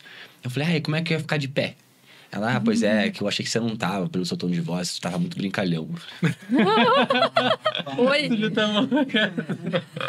A pessoa que tá com dor, só pra notar, você tem que ficar bravo, mano. Eu cheguei e falei, moça, tá. Machuquei meus pés. Eu sempre, se eu tô na desgraça, mano, eu faço piada com tudo, mano. Não tem como, mano. Eu posso estar na pior, assim. Eu vou tentar, tipo, não ficar ruim ou mal com aquilo, assim, sabe? Eu sabia, mano, eu ia ter uma agenda cancelada, ia perder festa e tudo mais, ia passar semanas na cama. Sabia a merda que tava vindo na minha direção, assim. Eu sabia que tava quebrado. Ele tava muito inchado. Ele tava, tipo, mano, uma bola, assim. E ela pedindo pra ficar de pé. Enfim. Aí eu fui lá no médico e tal. Ele. Quando eu contei pra ele que a, a Traumato que tava fazendo ah, o expediente pediu pra ficar de pé, ele ficou, nossa, que absurdo, isso aqui e tal. Enfim. Aí eu fiquei duas semanas sem sair da cama. Na terceira eu falei assim: quer saber, mano? Vou tocar. Aí eu liguei pro doutor, doutor, tem como eu tocar numa festa, tá ligado? Ele falou, Rodolfo, o que você quer fazer? Eu falei, mano, eu- eu vou com as muletas, vou de cadeira de roda, tá ligado? Vou com o pé, com a bota, mas eu quero muito tocar, tá ligado? Não aguento mais ficar aqui na cama, mano. Não tem mais série pra assistir na Netflix. Ele, não, vai, mas não é indicado, porque você tá com os dois quebrados, né? Eu não sei se o, o que um, o que trincou, ele já podia estar um pouquinho melhor, já conseguia pisar com ele no chão, assim, sabe? Quando eu tomar banho, eu botava o pé no chão, eu sentia. Ele doía, mas eu sentia que eu conseguia pisar, sabe? Ele falou assim: é bom que tu consiga pisar com o direito, porque o esquerdo ele vai demorar mais pra recuperar. E já é bom tu ir movimentando ele. Mas eu acho que a- esse estresse da viagem pode prejudicar um pouquinho o negócio e tal, né? Aí é melhor tu pensar, ah, espera mais ou menos umas duas semanas, né? Eu falei, não, beleza. Aí eu liguei pra Dani e falei, Dani, pode bucar aí que eu vou. No mesmo final de semana. Meu Deus. Você contou Eu pra fui. ele que você quebrou os pés pulando do- de cima do, do telhado da tua casa? Contei, porque eu fiquei puto com a outra doutora. Eu falei, mano, ele tava tirando, ela tava achando que eu tava mentindo, porque eu, contei como, eu contei como é que eu quebrei. Ah, era história, inventando história, né? E ela falou que eu tava, que não era possível, que isso não tinha acontecido, tá ligado? E ela era grossa, mano. Nossa, que médica grossa. Eu não lembro o nome dela, mas não, eu juro que eu fazia um esposo dela. Também, né? E aí eu fui e toquei. Toquei em Belém do Pará, mano. Cheguei, tava chovendo, minhas muletas entravam na terra assim, eu não conseguia Nossa andar, mano. Senhora. Que aí depois eu vim- disposição, mano. Não, minto, minto, minto, minto. Tô contando errado. Tô contando errado. Não, não, foi o Belém do Pará. E aí eu vi que eu conseguia tocar. Na outra semana tinha Tribe. Tribe São Paulo. Toquei de muleta também. Com os pés, com a bota lá. Aí na, toquei na Tribe e depois na Garden aqui. Contando que os vídeos da Garden eu tô com as muletas ainda, assim. Eu Ele assim Né? com as muletas assim, ó. Tá ligado? Né? O do Serena, ele su- eu subi no, no palco do Solares, né? Eu tava sentado no banquinho, que depois tava. Dói o pé você ficar de pé, né? Com o direito, que o direito que tinha quebrado menos, assim. Eu sempre sentava de vez em quando pra tocar, porque tava doendo muito. Ele, mano, que esse dia tá sentado no banco, pô, não sei o quê. O Lucas assim: o Caio tá com os pés quebrados. O do olha as muletas ali, é o do. Ah, tá explicado, né? imagina a cena. Não, e tipo, a linha de som que ele toca ainda, né? Tipo, você. Tá parado, e como tocar assim? com o pai hora, quebrado. hora, hora. Deus. Não, a primeira vez que eu levantei as muletas, agora foi loucura, mano. Eu as muletas falei, meu Deus, velho. Tem um piá ali na parque que sempre tá de muleta, né? Eu não sei se. Mano, sério, eu não sei se ele realmente usa muleta ou se ele leva pra tirar uma pira aquela muleta. Mas várias vezes, mano, que eu fui na parque, Cara, eu lá. vejo ele com a cara, ele levanta a muleta dele assim, tá ligado? E tinha um de bengala, mas o de bengala era pra zoar mesmo, sabe? É, eu acho que o de muleta não deve ser zoeira, porque eu acho que a própria segurança não ia deixar entrar se fosse zoeira. É, Mas o isso. menino entra com uma, com uma bengala, mano. Ah, assim, é um sabe ponto. pra fazer as dancinhas lá? Os, os BDO, assim, ó. E o cara assim, ó, a cabelo. Ah, mano, tá zoando, né? Pior que eu não- Deve eu ter não pego no vô dele lá e levou pro rolê. Mas é, é- eu fico imaginando agora a cena, tipo, do DJ de muleta, né? Na pista a gente vai ter tudo, mas no palco é diferente. De muleta, foi bem na hora. E foi- essa foi a última festa que eu precisei usar muleta, graças a Deus. Depois só precisei usar bota, assim. Aí eu passei mais uns. Mais um mês e meio de bota, ficando de bota assim, com o pé todo fudido. Até hoje meu pé dói no frio, assim. Mas aí passou e isso era pra contar. Daí na parque você já não tava de muleta. Não, na parque tava de muleta. Tava de muleta. Tinha as o fotos, vídeo né? ficou bem da hora eu com as muletas. Você gravou o 17? Não, gravei Um só o aftermovie? é, Aftermovie. Ainda gravou o Aftermovie. Pegando até Eu vou ver, eu não vi esse material aí. O... Voltando um pouco lá atrás, só que você é, do- é total do, do Psytrance, mas você falou que começou, tipo, tocando brincadeira drum bass, Uhum. né? E, tipo, co- como que aconteceu dessa parada de você... Então, é que na real foi meio que um rollback, assim. Quando eu, eu tava escutando bass music, assim, eu, na real eu escuto de tudo, assim. Música boa eu tô escutando. Mas eu gosto de música estranha, pra ser bem sincero. Não música estranha dentro do conceito geral do que as pessoas têm como música, assim. Eu adoro escutar... Adoro Tchaikovsky, adoro Vivaldi. Escuto música, com, é, música conceito daquelas que, sei lá, o cara pega barulho de um monte de lata e geladeira e constrói uma música. Adoro Pode crer. eu gosto que que me faça pensar pra entender, assim.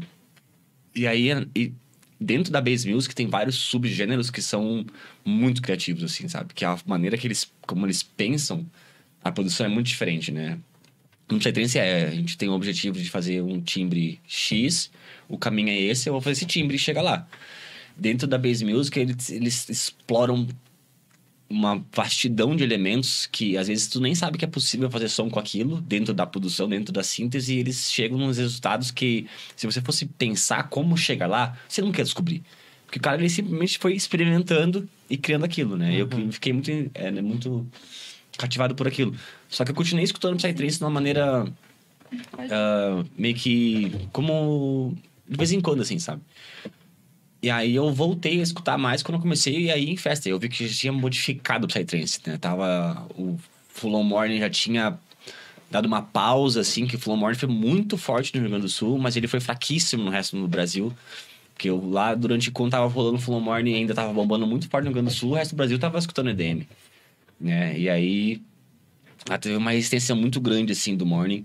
E já tava acabando essa época do Morning no Rio Grande do Sul e começando a época do prog, né? Já tava um, o Vinivit já tava começando a despontar com o Vinivit em vez do Sexto Centro e tudo mais. E aí foi quando eu comecei a voltar aí em rave, assim, né? Eu me apaixonei pela forma como o prog tava sendo produzido, assim. Eu falei, nossa, cara, clean, gruvado, dançante e tudo mais. E foi o, a- a prim- o primeiro catch que eu tive, assim, de voltar a escutar Psytrance foi por causa do prog feito na época, assim. Tava, o Berg tava fazendo Double Edge na época. Ah, o Vini Vici estava com o primeiro álbum deles, que era o Future, Future Classics, se eu não me engano. Ah, e foi quando eu comecei a voltar a escutar, assim. Aí eu já peguei a atenção de novo, assim. Foi quando, nossa, nossa, eu vou produzir algo perto disso aí. E aí eu conheci a galera que tava fazendo um prog brasileiro na época, né? Que foi 420, Thales Dumbra, Mandrágora, que é um estilo meio brasileirado também. Falei, cara, que bacana. E foi onde eu meio que fui inserido, assim, sabe? Só que aí eu sempre tive umas referências de produção muito eh, voltada pro Sexto Centro, pro Esquimo, principalmente. Pra galera que fazia o Morning. E aí foi quando a hora nasceu, meio que numa fusão disso tudo, assim, que me inspirava, né? Mas, né, com uma pitada de bass music, uma pitada de full morning, uma pitada de prog. Botei tudo numa panela, 30 segundos no micro-ondas. Feita. Você foi, você foi autodidata no, no É. Ableton, assim? né, não- na época não tinha curso, né? Na época eu tinha um vídeo do YouTube do Satori ensinando a fazer baseline. A única coisa que tinha de prog. A Aham. única coisa que tinha de prog. De produção de Psytrance, na real, era escasso material, escasso, Mas não escasso. teve nenhum alguém que tipo te mostrou um caminho assim? Você falou assim, não, vou, vou abrir aqui, vou começar a fuçar e vai dar boa. Eu tinha o Henrique pra me criticar. E eu tinha o Henrique pra me ajudar a mostrar muito sobre, é, sobre arranjo, como tinha que ser, é, sobre como é, funcionam os elementos da música, assim. Ele ia, tipo, mano, me empurrando, tá ligado? Rodolfo, esse caminho é esse, Rodolfo, caminho é esse, assim, sabe? Mas é, em, em termos de estrutura de música e execução de como fazer a produção de síntese, nossa, foi tudo virando no botão, mano. Muito tempo virando no botão. Até saber como chegar. E é muito frustrante isso. Nossa, é muito nunca- difícil aprender. Eu vendo vídeo aula, assim, já acho difícil mexer sozinho. É, Sozinho, muito total foda, autodidata, tem que ser foda, né? Tem que, tem que ter muita paciência. Muita paciência. É. Nossa, muita paciência. mesmo. Acho que muita força de vontade, na real. Hum. Você não querer muita parada, você desiste Que por é várias muito, tu vezes, chega né? lá, tu abre, um, tu abre um VST e tu fica olhando aqui e fala assim, cara, o que que eu tenho que virar aqui pra chegar num resultado? E tu nunca chega naquele resultado.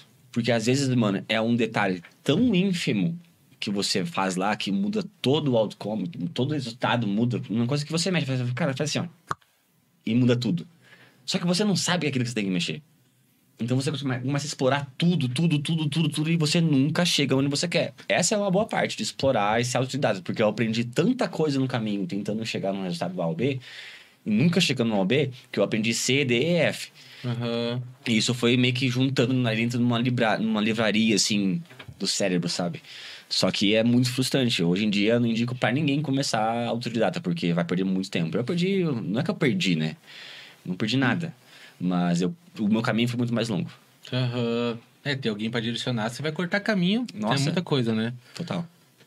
E o. co- Com esse tempo aí de produção, então, você falou da primeira track, mas já nessa que, tipo, é, tipo virou a chave pra você, que você começou a conseguir gig, ou conseguiu lançar e tal. É, não foi nem na primeira, foi na segunda. Na primeira, assim, o pessoal gostou muito do meu estilo, mas eu não tinha nem perto de uma qualidade ah, comercial, por assim dizer, uma qualidade prime de produção, assim, sabe? Era uma qualidade de alguém que passou um ano virando botão. Tava Uhum. legal. O cara passou um ano trabalhando naquilo, entendeu? Mas não tava nem perto de um. Tava. Vamos botar um 7 num dia chuvoso. Seis e meio pra ser justo.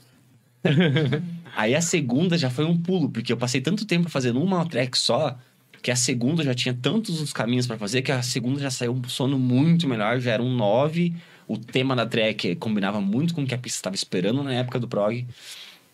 E ela já empacou, já foi um hitzinho, já consegui lançar com o Thiago 420 da Allen, que na época era a maior, é ainda hoje a maior gravadora do Brasil, de prog psy.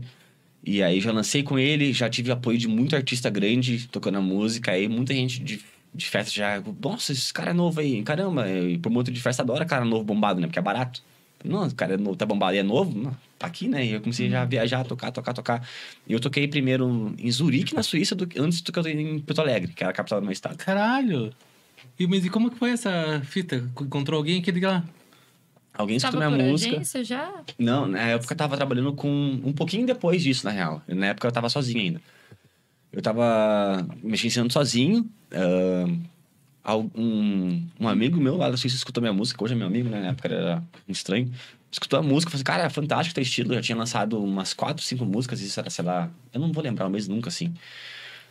Ah, adorou a música e tal, gostou das demais que veio. Falou, Cara, tu já tem um live e tal, já tem. Ah, mano, vem pra cá, vem tocar aqui, tu quer vir? Eu falei, não, claro. velho." Imagina. Pergunta. Eu fui, eu toquei em Zurique, eu toquei bastante no Nordeste, toquei bastante no Centro-Oeste. Ele era produtor de evento? Ou ele Produtor te de evento. indicou? Produtor de evento, sim. evento. Simon, Simon Lin, a gente chama ele.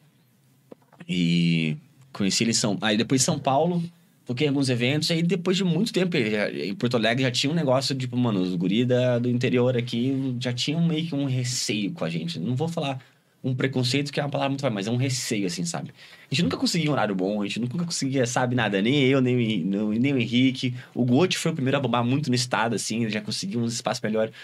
É a primeira vez que eu toquei em Porto Alegre, capital do meu estado, foi depois de ir pra Suíça, cara. E eu falei, caramba, mano, é difícil ser DJ, velho. É assim. Mas aí foi bem da hora, foi a Jeep. Foi, foi um prazer enorme tocar lá, assim, ter o primeiro reconhecimento, pô, um guri ali do interior, que lá, quem mora em Pelotas, mora em Pelotas, quem mora em Porto Alegre, mora em Porto Alegre, né? Tem um, tem uma... Não é um mesmo público, né? Porque tem um público muito forte do sul do estado, que é o público de, de Pelotas e Rio Grande ali, que é um público gigante de Psytrance, e tem um público da capital. São até gostos diferentes e tudo mais. E já houve essa, esse intercâmbio de, de ideias, assim, aí toquei lá, e depois disso foi só ir pra frente de uma maneira bem sutil e suave, assim. E o nome do teu projeto? Pô, você tá lendo meu, meu, meu, meu pensamento. Por causa Você- que era isso. Na isso? hora que ele começou, ele falava assim, mas como surgiu o nome Aura, Viu? tá ligado? aqui, ó, time. Bate as ideias aqui. Tá batendo as ideias. É que é a segunda vez, verdade? Não, mas É, só fugindo um pouquinho da pergunta aqui rapidinho. O Vini e Vit, tipo, eles tocam separado? Qual fita? Porque eu nunca tinha visto eles tocar, daí foi na. Que festa teve agora? A X, né?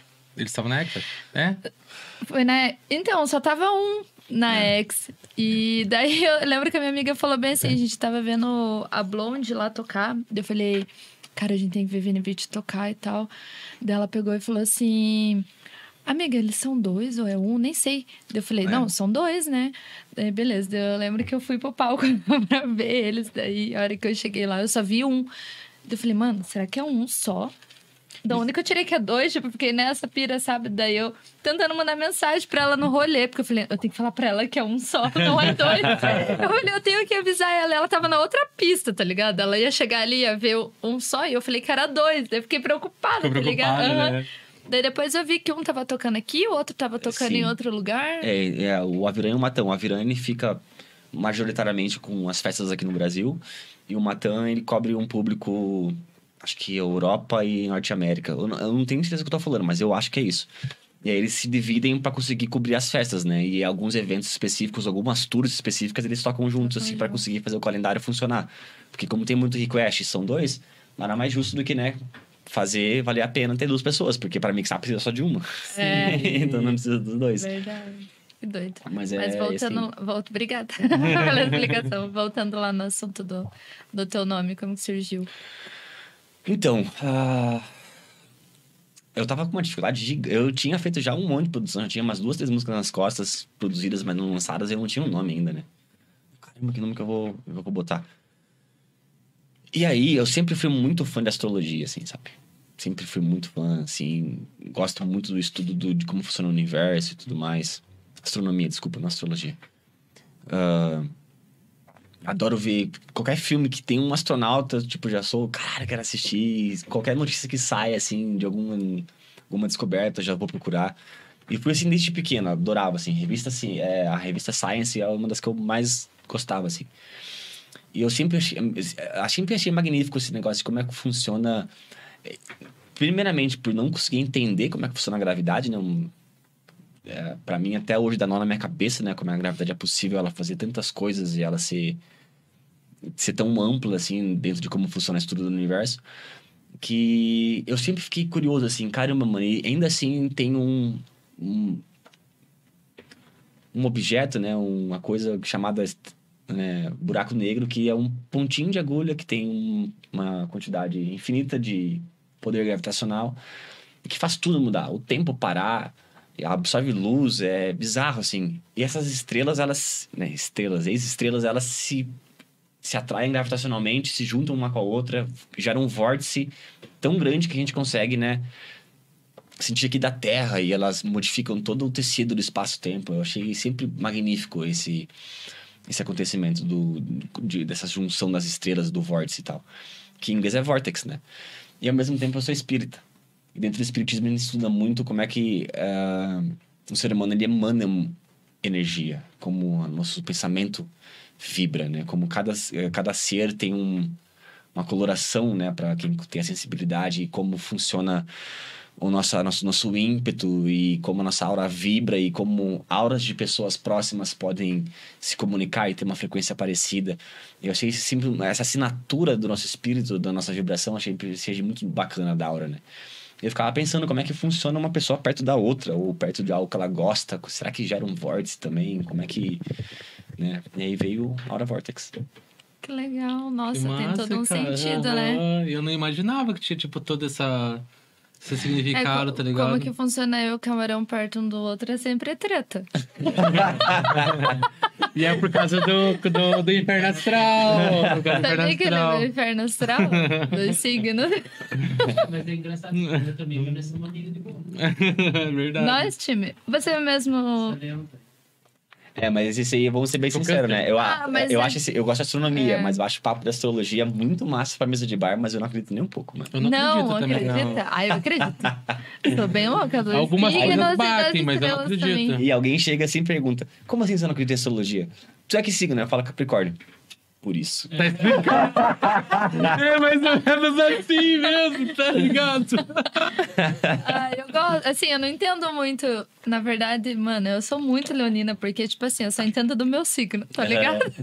leonina, tipo, bem individualista, assim. Eu não, não manjo muito dos outros signos. Fico olhando os signos dos outros. Ah, não fica acompanhando também. Não, eu quero saber quem que é meu inferno astral, com quem eu combino, com quem é essas coisas só. O dos outros eu não vejo.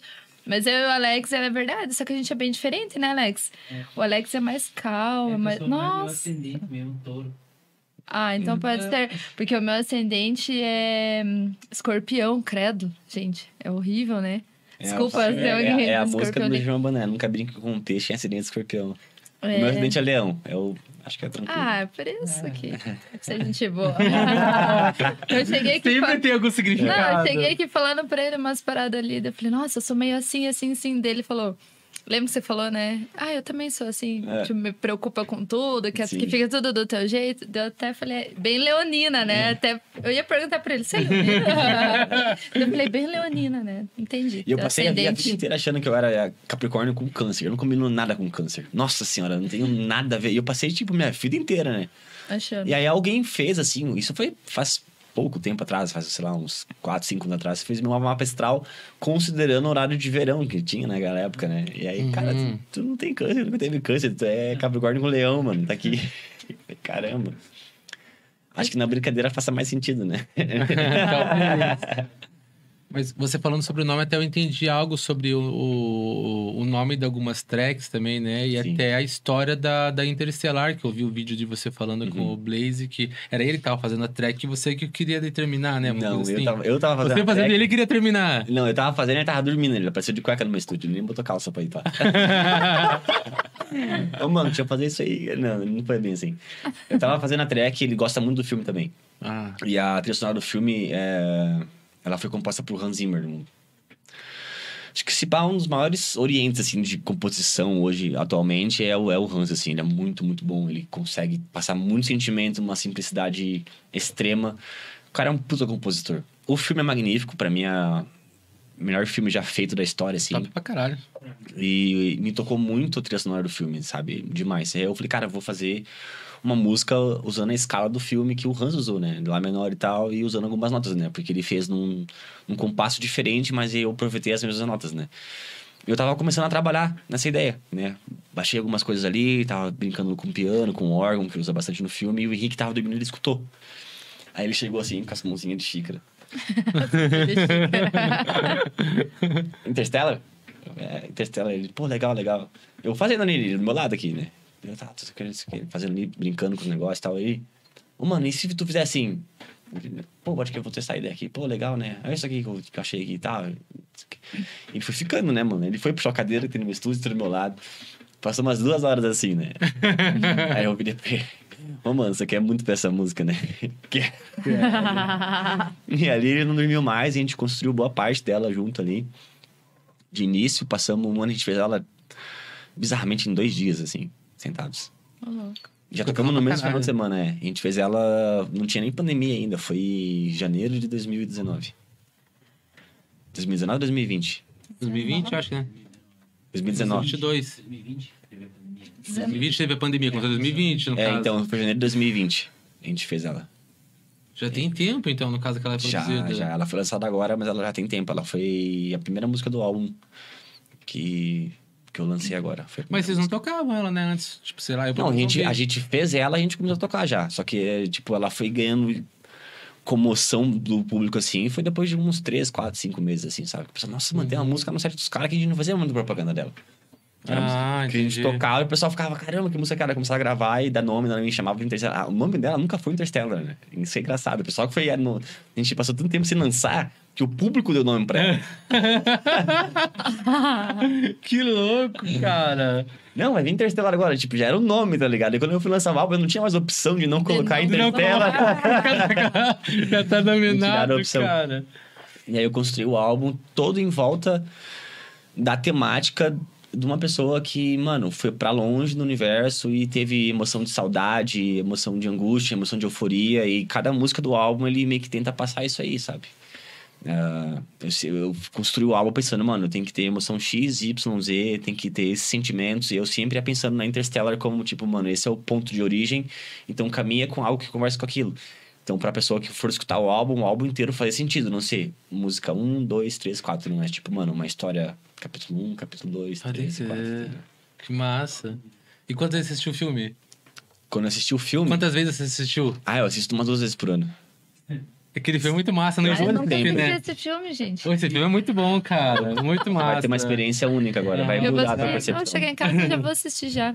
Vou sair de casa Só que primeiro e que- daí é, eu vou Você tem que ficar longe do celular e tudo pra se ligar ali, que senão você vai se ligar no, no contexto da parada. Por causa que É. na hora que você entende o contexto, você fala assim, caralho, mano. que Ele é, foda." ele é, é Deve ser demoradão, intenso. né, esse filme. Duas horas e 40, eu acho. Nossa senhora.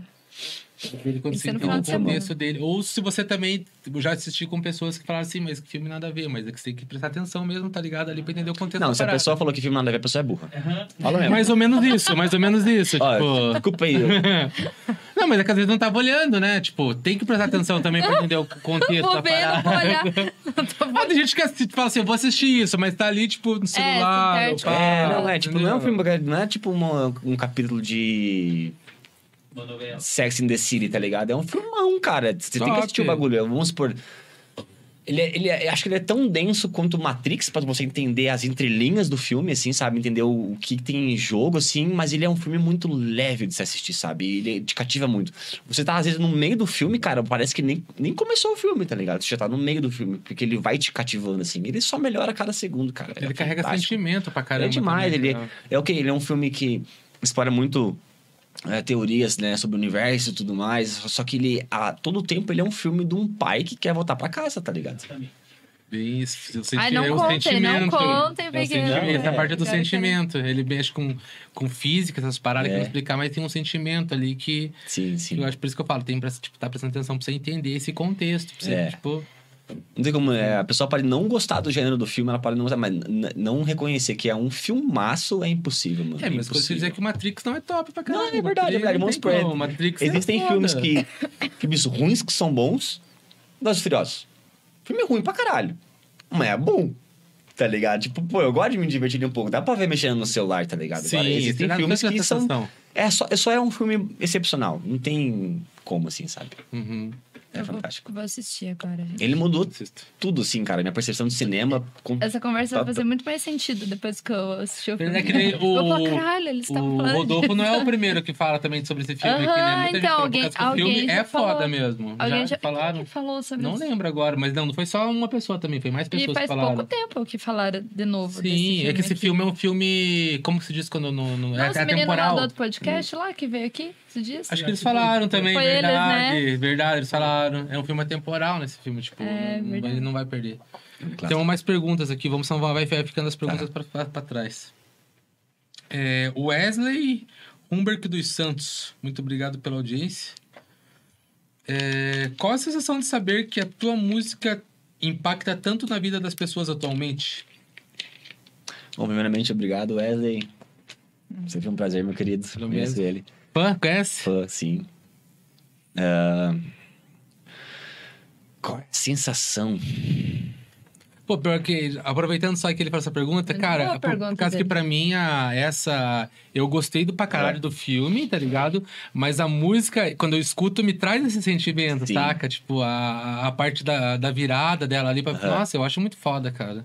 É. É, muito emocionante mesmo. Sim, é, o objetivo dela sempre foi esse e a gente conseguiu conquistar da forma como a gente pensou, assim. É raro isso acontecer, a gente conseguir fazer algo que a gente fique 100% satisfeito, assim. Geralmente a gente fica 95, 90. Essa aí foi 100%. Ai, Cara, eu, eu sempre fui uma pessoa que gost...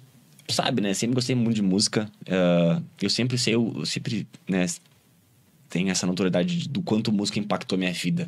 Em tudo, assim. Em ter força de vontade, em superar sentimento, em apaziguar a angústia. Então eu sei o poder que a música tem na pessoa, porque eu sei o quanto a música me influencia. E quantas vezes meu dia tá uma bosta, eu boto, mano, eu vou botar tal música, vai melhorar meu dia. E como dar uma chave, assim, sabe? Então, ser um produtor que consegue trazer isso pra quem gosta das músicas que eu faço, ou que eu consiga, tipo, dar esse momento, assim, nada mais é de que eu tá completando a minha missão aqui na Terra. Tipo, mano, eu nasci pra fazer isso, tá? Trazer momentos pra pessoa ficar feliz, ou às vezes ficar, né, com saudade, ou às vezes, né, trazer sentimentos, entendeu? Pra mim, música, ela- a música que não traz sentimento é uma música opaca, uma música que ela não tem muito sentido. Isso é uma das grandes críticas que eu tenho a muitos gêneros de música que, às vezes, eles não te trazem nada, né? Te traz euforia, talvez, já é bom, né? Mas tem música que tu escuta e tu fala, tá, e aí? Cadê a mensagem da música, sabe? Cadê o sentimento da música? Ela não fez sentir nada. É, é uma, uma obra de arte que tu, tu, tu vê e tu não sente nada. Eu vejo um quadro do Monet eu falo, mano, caramba, velho. Consigo sentir a dor do cara, tá ligado? Mas eu tem música que eu escuto que eu não sinto nada. Então, quando eu comecei a produzir, eu já tinha isso no, em mim. Algum sentimento a música vai ter que trazer pra pessoa, né? Seja ele qual for. Ah, não sendo ruim, óbvio, né? Dependendo do que a pessoa encare como ruim.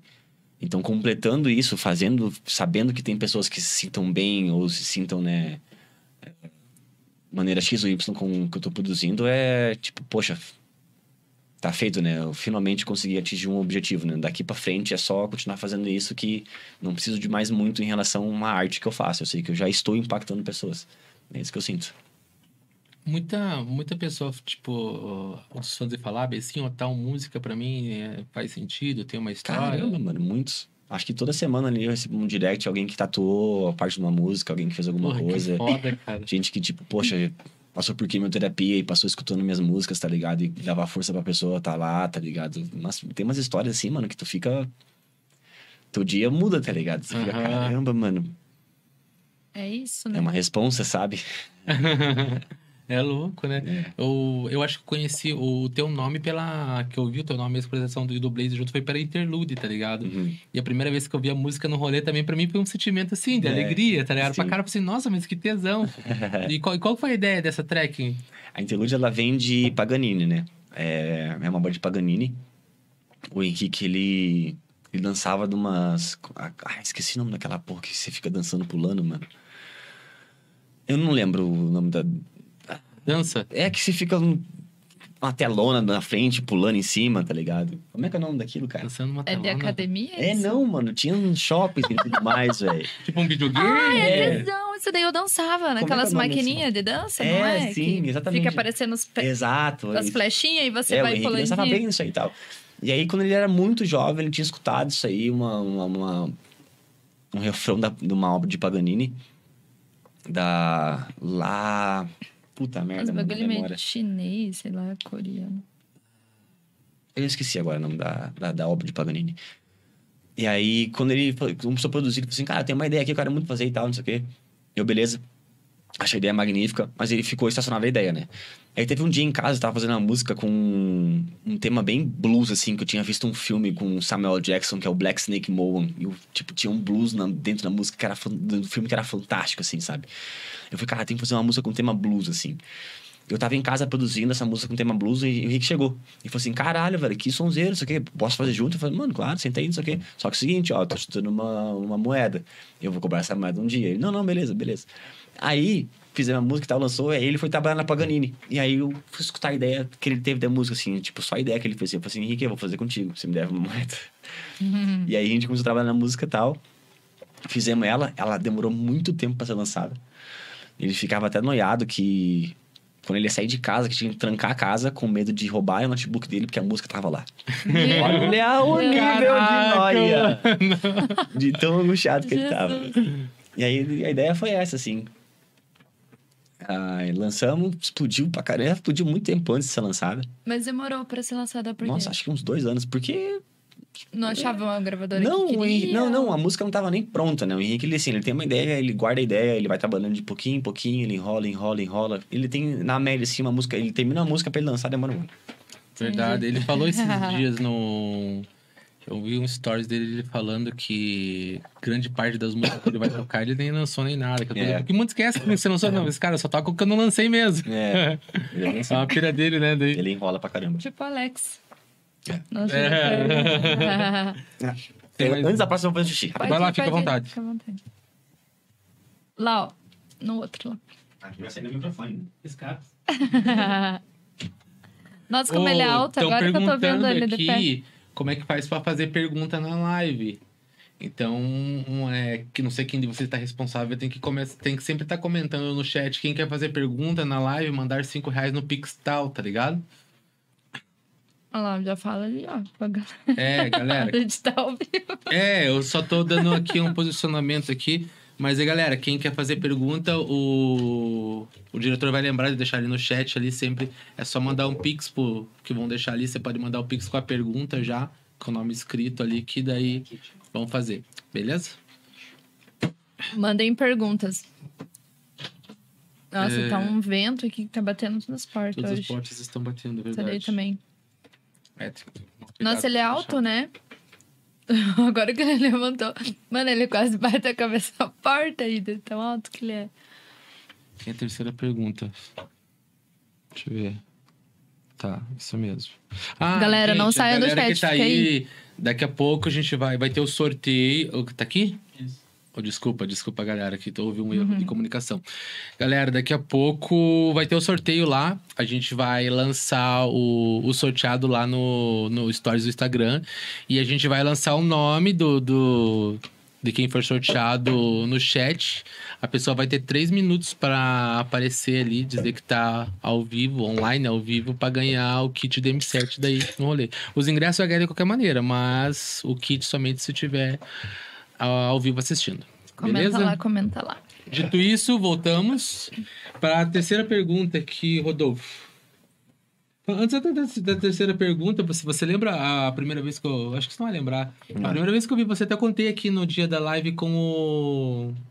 Com o Grod Best, tá ligado? Não sei porque a gente. é, ele acabou de falando de você e do. Ah, a gente tava falando do dia que você entregou o disco pra ele lá, tá ligado? Ah, sim, foi aniversário dele. aham. Que da hora. Então ah, daí. ele falou do filme também. Ah, é verdade, É ele ele falou, do, falou do filme, filme também. Verdade. Então, mas enfim, eu até contei com ele que a primeira vez que eu vi você no parque como pessoa, tava num, acho que no segundo camarote lá, e eu nem sabia que você era você, você chegou, me abraçou e me deu um beijo no rosto, tá ligado? Eu falei, com fita, tá ligado? Só que eu achei muito massa, daí deu esse visual, você se apaixonou pelo cara, né?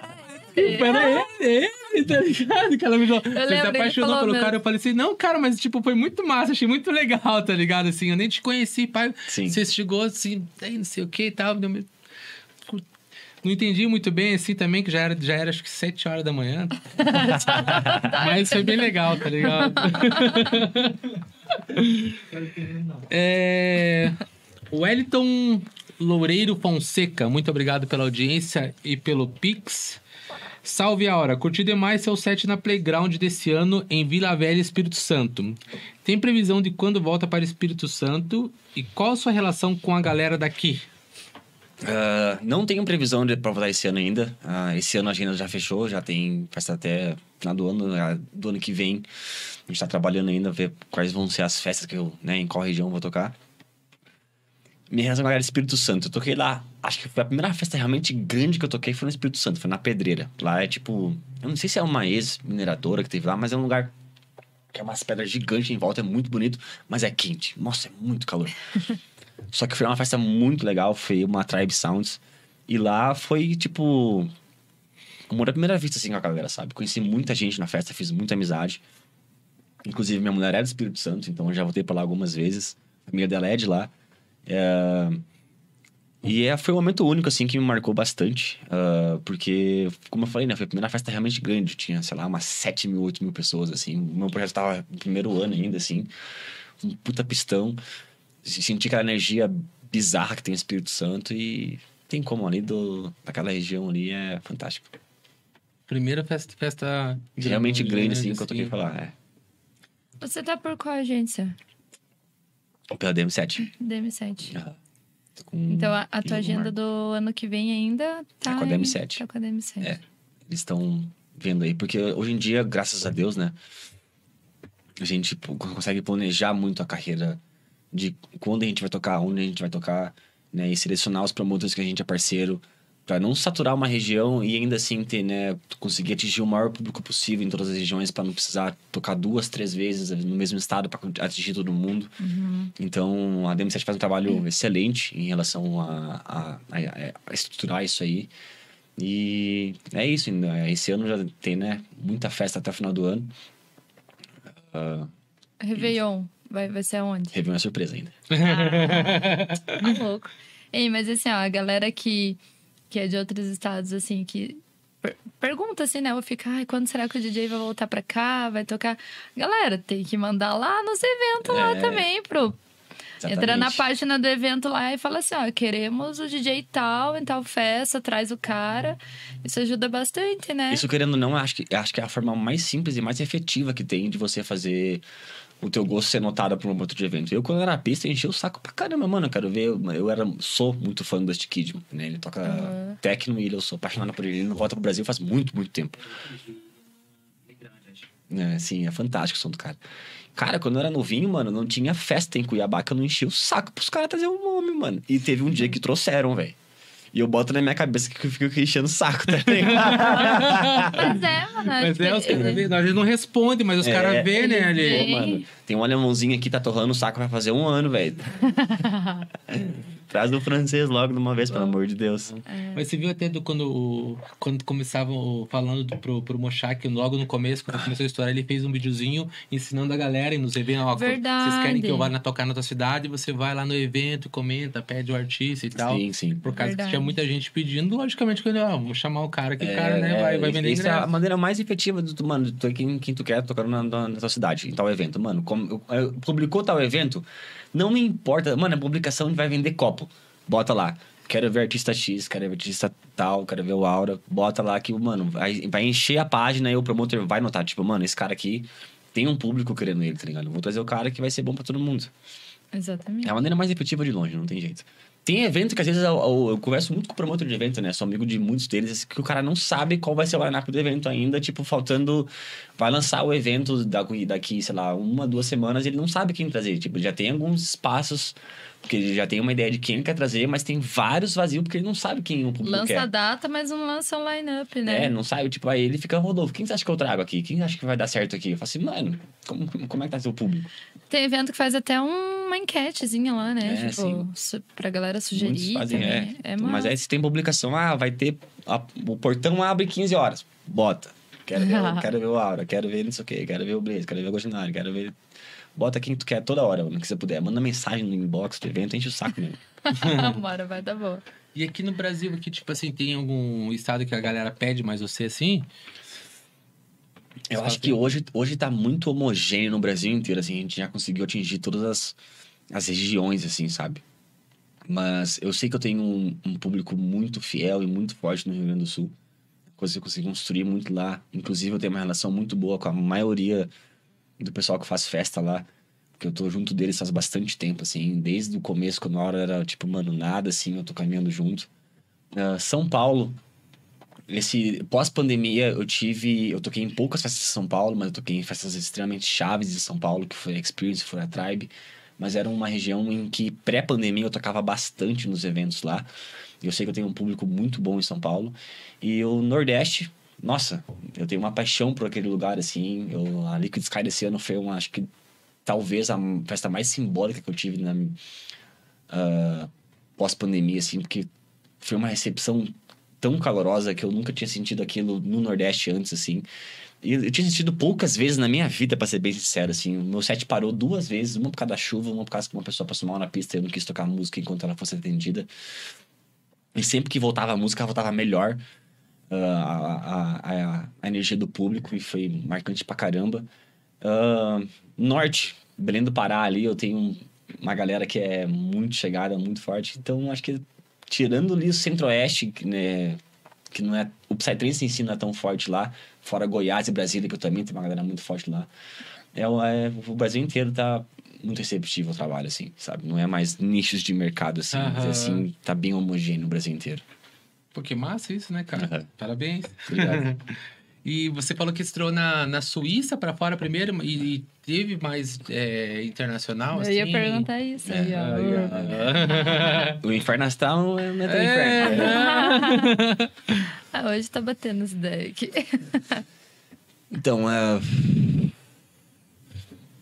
pré-pandemia, antes dos voos, é, de toda, todas as companhias aéreas começarem a ficar com um sério déficit por causa de voo nacional, era mu- muito fácil pro Brasil. Eu ia pro Brasil antes da pandemia praticamente uma vez a cada... Uma vez por mês, uma vez a cada dois meses, assim. Era uma, duas semanas fora. Era sempre França, Suíça, África do Sul, toda santa hora ia pra fora. Agora, como tá tudo muito caro, es- especialmente passagem aérea, tipo, amanhã eu vou lá pro pra São Paulo. Fui ver a passagem hoje, tava dois mil reais. Caralho, mano. Muito vou pra caro. São Paulo, em cima da hora. Um dia pro outro eu pagava 500 conto. E de volta, né? Agora tá dois mil reais, vou pra São Paulo. 40 minutos daqui. Deu uma diminuída drástica, porque o promotor, ele fica com um custo muito alto para cobrir o cachê que a gente tem no Brasil.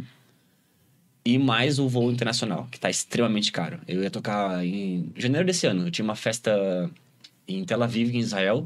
A gente tava vendo o voo em novembro, tava coisa de 8 mil dólares. Vamos comprar o voo início de dezembro, tava 16 mil dólares. Nossa, Meu, caraca, mano. mas... Como é Pô, que mas é? fica inviável daí, né, Total, cara? muito inviável. Aí o promotor fala, mano, não consigo, tá ligado? Tá muito caro. Mas antes da pandemia tava, tipo, o público internacional sempre pediu muita gente, assim. A gente tem uma certa. Um, um pezinho bem forte fora do Brasil.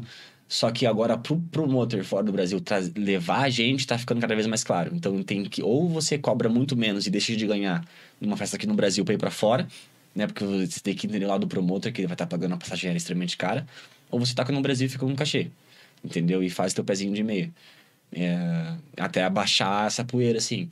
Então diminuiu bastante. Mas antes disso era. Nossa, na Europa teve. Não, óbvio, tem. Mas dentro ou, dos fechar, países. ou fechar vários, né? Tipo, É, vários sim, soletes. sim, mas ainda assim é, é- ainda é muito difícil conseguir fechar uma tour com quatro, cinco, seis festas fora do Brasil que se encaixe, porque o maior público do Psytrance hoje é no Brasil.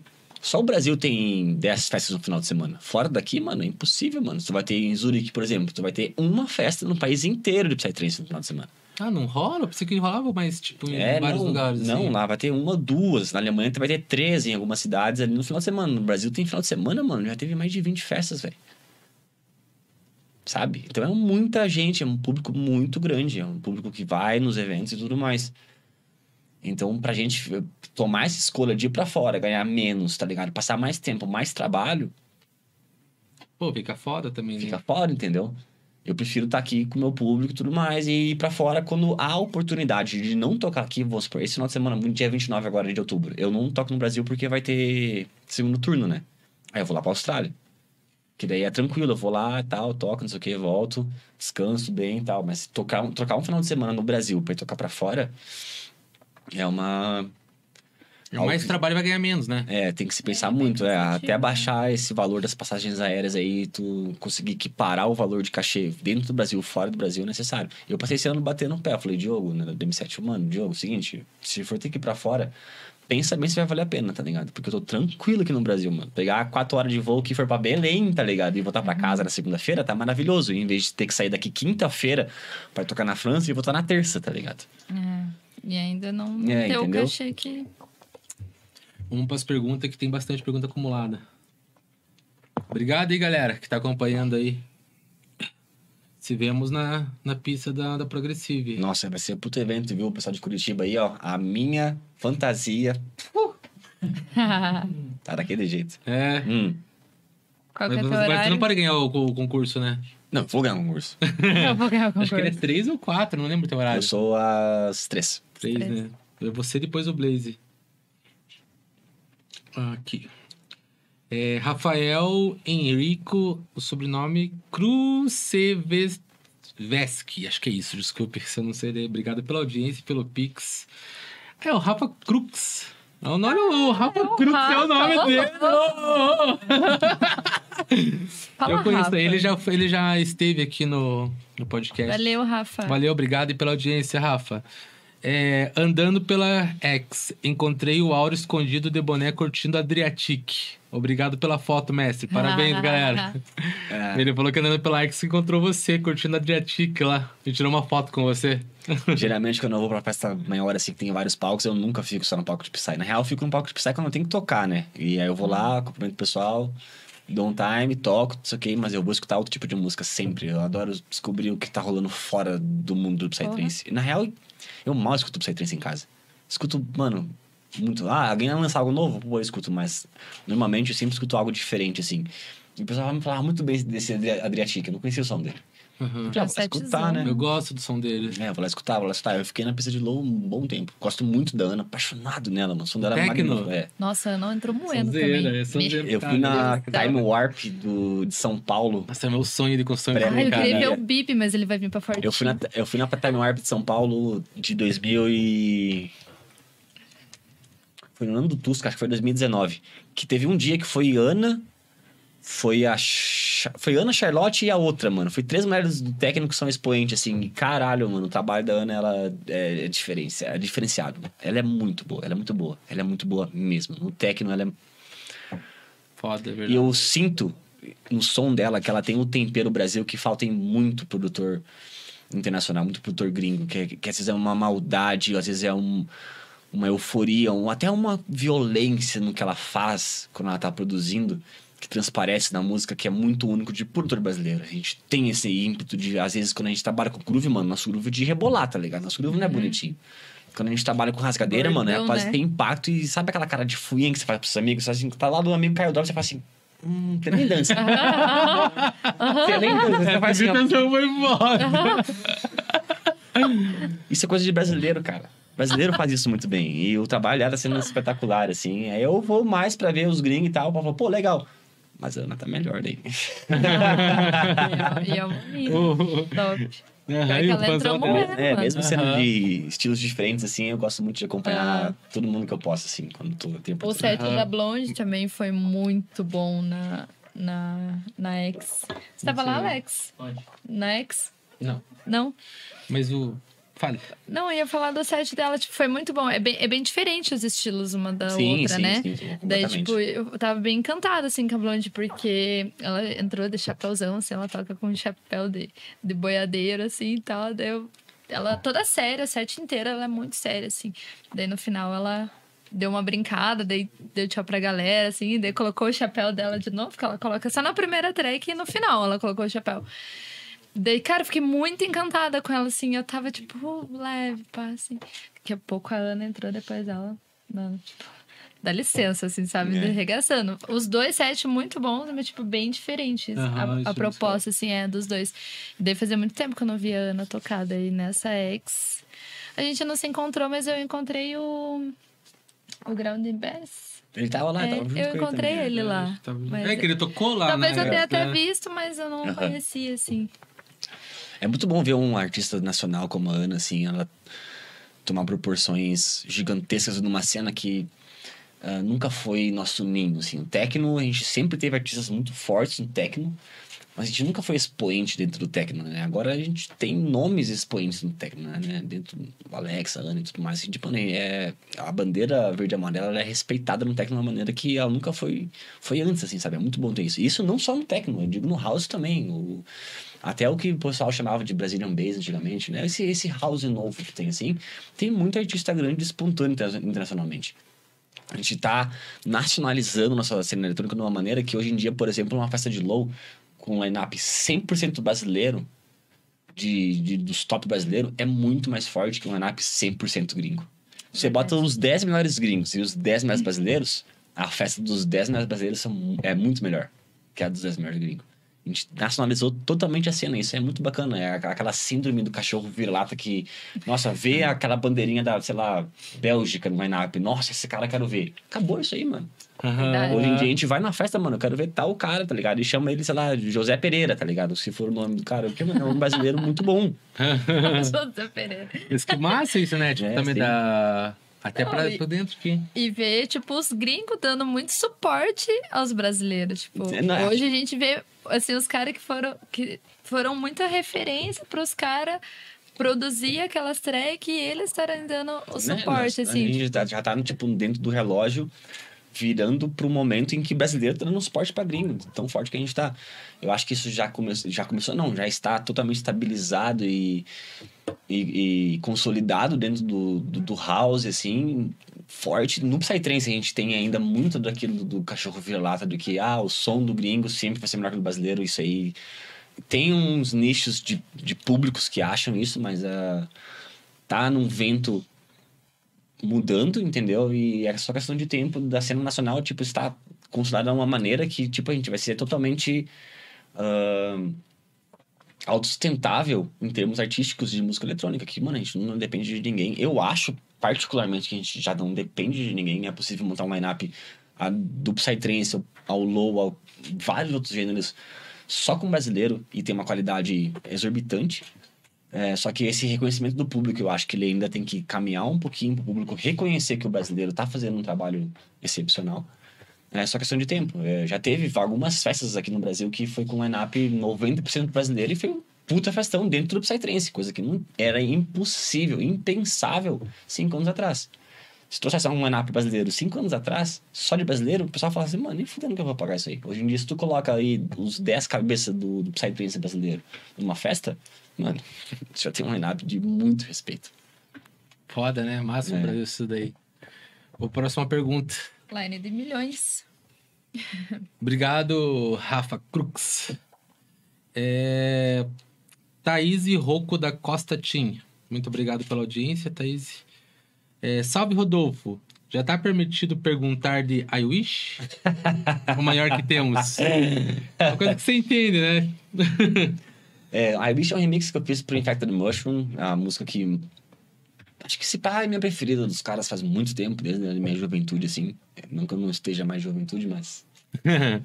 Desde que eu era mais jovem ainda, ah, eu consegui a oportunidade de remixar ela uns 4, 5 anos atrás. Ah, trabalhei na música, foi meu maior desafio disparado, porque é muito difícil tu lidar com algo que você idolatra. É muito complicado. Porque parece que tudo que tu faz, você não tá dando devido ah, trabalho naquilo. Não em questão de, de, de horas trabalhadas, mas sim de conseguir fazer aquilo se elevar àquilo que você esperava de ti mesmo, remixando um hino, entendeu? E aí eu fui pra uma para uma vertente totalmente diferente no sentido de, de conseguir fazer a música passar para nova geração o que a música original me passava quando eu era mais jovem. E aí, nossa, deu muito trabalho, mas eu consegui fazer e ela vai ser lançada agora provavelmente nesse semestre aí, Thaís. Não se preocupe.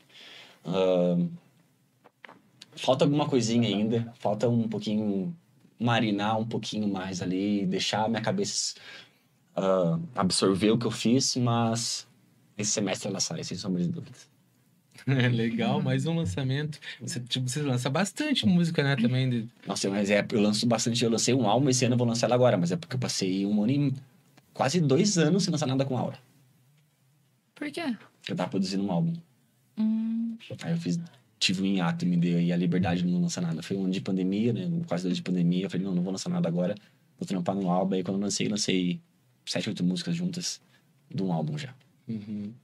E a, foi no- durante a pandemia também da ideia do, do DM7? DM7, do, DMS? pô, não, o? DMS veio antes, o DMS veio bem antes. É que a gente fazia. A gente tinha muita música junto e a gente decidiu lançar um projeto junto pra não ter que ficar. meio que dar uma identidade pro que a gente faz junto, entendeu? Porque eu tenho um estilo, o Henrique tem outro. Quando a gente faz algo junto, tem algo, é algo totalmente diferente. Não é uma mistura dos dois. É algo diferente, totalmente diferente. Você escuta o DMS, sabe que é, não parece. Parece um pouco. Tem um temperinho do Aura, tem um temperinho do Blaze, mas toda a massa que vem embaixo daquilo que é cozinhado dentro do estúdio é totalmente novo, assim, sabe? E a gente decidiu dar nome naquilo. Começou como um, um- só um ato, assim, de um versus e tal, e aí caminhou para um projeto, e hoje em dia é um totalmente mais consolidado, né? Não espere escutar Aura e Blaze quando você vai escutar DMS, é outra coisa diferente. Uhum. Eu vi que tem até lá no Baobate uma galera segurando os negocinhos de MS. Uhum. Tem um público massa também que acompanha Tem, carinho tem, pra bastante, bastante. junto. Legal. Vamos na outra pergunta. Vamos. Segue uma aguinha, por favor. É, Larissa Fernando Rosignol. Muito obrigado pela audiência e pelo Pix. Larissa. é, sou fã do Aura. Tatuei o código do Spotify de uma track do. Halari. É o álbum. Adia, como que se lê? Adiastra? Adastra. Adastra. Adastra. Mas gostaria de saber se tem algum lançamento para Skylots. Ó, que massa, ela fez uma Uma tatu- tatuagem, que da hora. Fez, fez, fez. Ficou muito bonita a tatuagem, por sinal. Ah, Sky Lotus, é, eu comecei...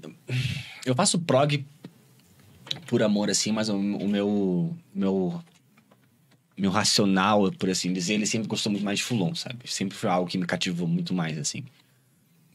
Ah, e aí, depois de, de algum tempo produzindo prog e tal, eu fui no Adana Festival, que foi lá em Rio Negrinho, 2000 e...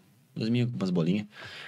E aí eu lancei os Skylots, eu produzi todos os Skylots que eu produzi pós-festival, assim, eu lancei até hoje, sabe? Eu nunca mais voltei a produzir Flow, não por falta de interesse, mas porque eu tava produzindo o álbum do Aura. E agora lancei o álbum do Aura, tô finalizando a Wish, e aí eu vou conseguir dar atenção ao Skylots. Eu acho que ele vai tomar uma- um rumo totalmente diferente do que é considerado hoje ali o, o Fulon. Vai continuar Psytrance, vai continuar rápido, mas eu quero. é, o Scalotes ele sempre foi uma válvula de escape pra mim. Que eu não produzi. Eu não, eu teve, tive, teve uma época que eu produzia um- um- certas músicas muito sérias pro Aura, assim, que não era o que o público esperava. Mas era algo que eu queria fazer. Eu vi que eu, eu tinha uma, uma encruzilhada, né? Ou eu continuava fazendo algo que eu queria, ou eu fazia algo que era pro público, mas que eu gostava. Eu falei, não, quer saber? Eu vou dividir. Eu vou fazer algo que eu quero com os Carlotes eu vou fazer algo que eu gosto, né?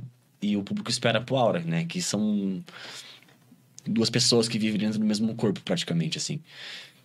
E eu vou voltar a produzir praticamente os Carlotes agora, depois de 3, 4 anos. Então, vai ter material novo, provavelmente perto de dezembro, ali, janeiro. Eu vou estar lançando mais um, um EP, ou quem sabe um Extended com os Carlotes. Mas vai voltar com certeza. Já tem até tracks engatilhadas com outros artistas. Tá vindo. É muita coisa pra produzir. Então são dois projetos. para, né? Tem três projetos. Três projetos com o projetos. DMS, né? Mas aí você toca nesses outros projetos? Tipo, tá estacionado e você vai voltar com Não, eles toco agora? eles. O DMS eu vi lá no Baobá. Eu, toco, eu tenho um track dos Carlotes que até hoje eu não lancei, que eu toco. Eu, eu toco os Carlotes já vai fazer uns dois, três anos.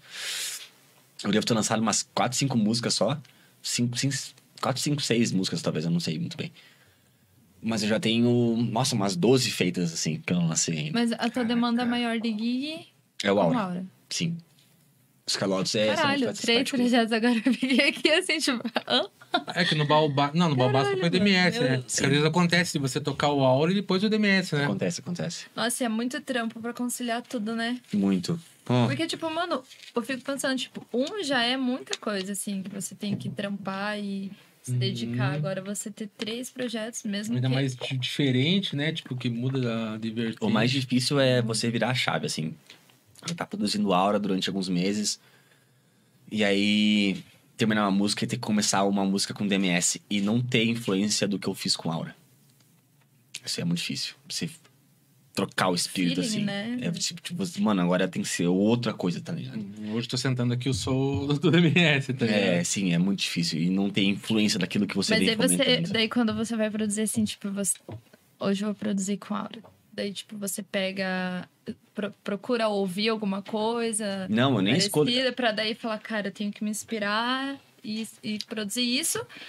E daí quando você vai produzir com é DMS, DMS, é. DMS. você senta e escuta Os alguma calotes. parada, tipo, naquele naquela vibe pra você produzir aquilo ou não? Na real, você eu nem escuta nada. Na real, nem eu, não, eu não tenho esse dom e nem a liberdade de escolher quando eu produzo. Ela só vem, assim, sabe? Eu, eu terminei no meu estúdio faz umas duas semanas, até hoje não veio, tipo, aquele negócio, tipo, mano, já vou produzir. Eu fico no estúdio brincando, trabalhando e tal, mas é que, eu, tipo, eu não, eu não tento forçar a criatividade, sabe? Tipo, tentar ficar forçando, forçando, forçando. Eu tenho que esperar ela vir, depois que ela, quando ela vem, aí eu falo, gata, vou pedir uma comida aqui, não precisa nem estar no estúdio, eu tô bem, tô vivo. E eu passo, às vezes, 36, 48 horas produzindo. Pode crer. Aí eu faço uma track, tá ligado? Inteira, em dois dias, assim, e fiz, tá ligado? Mas eu tenho que ter aquela... Aquele...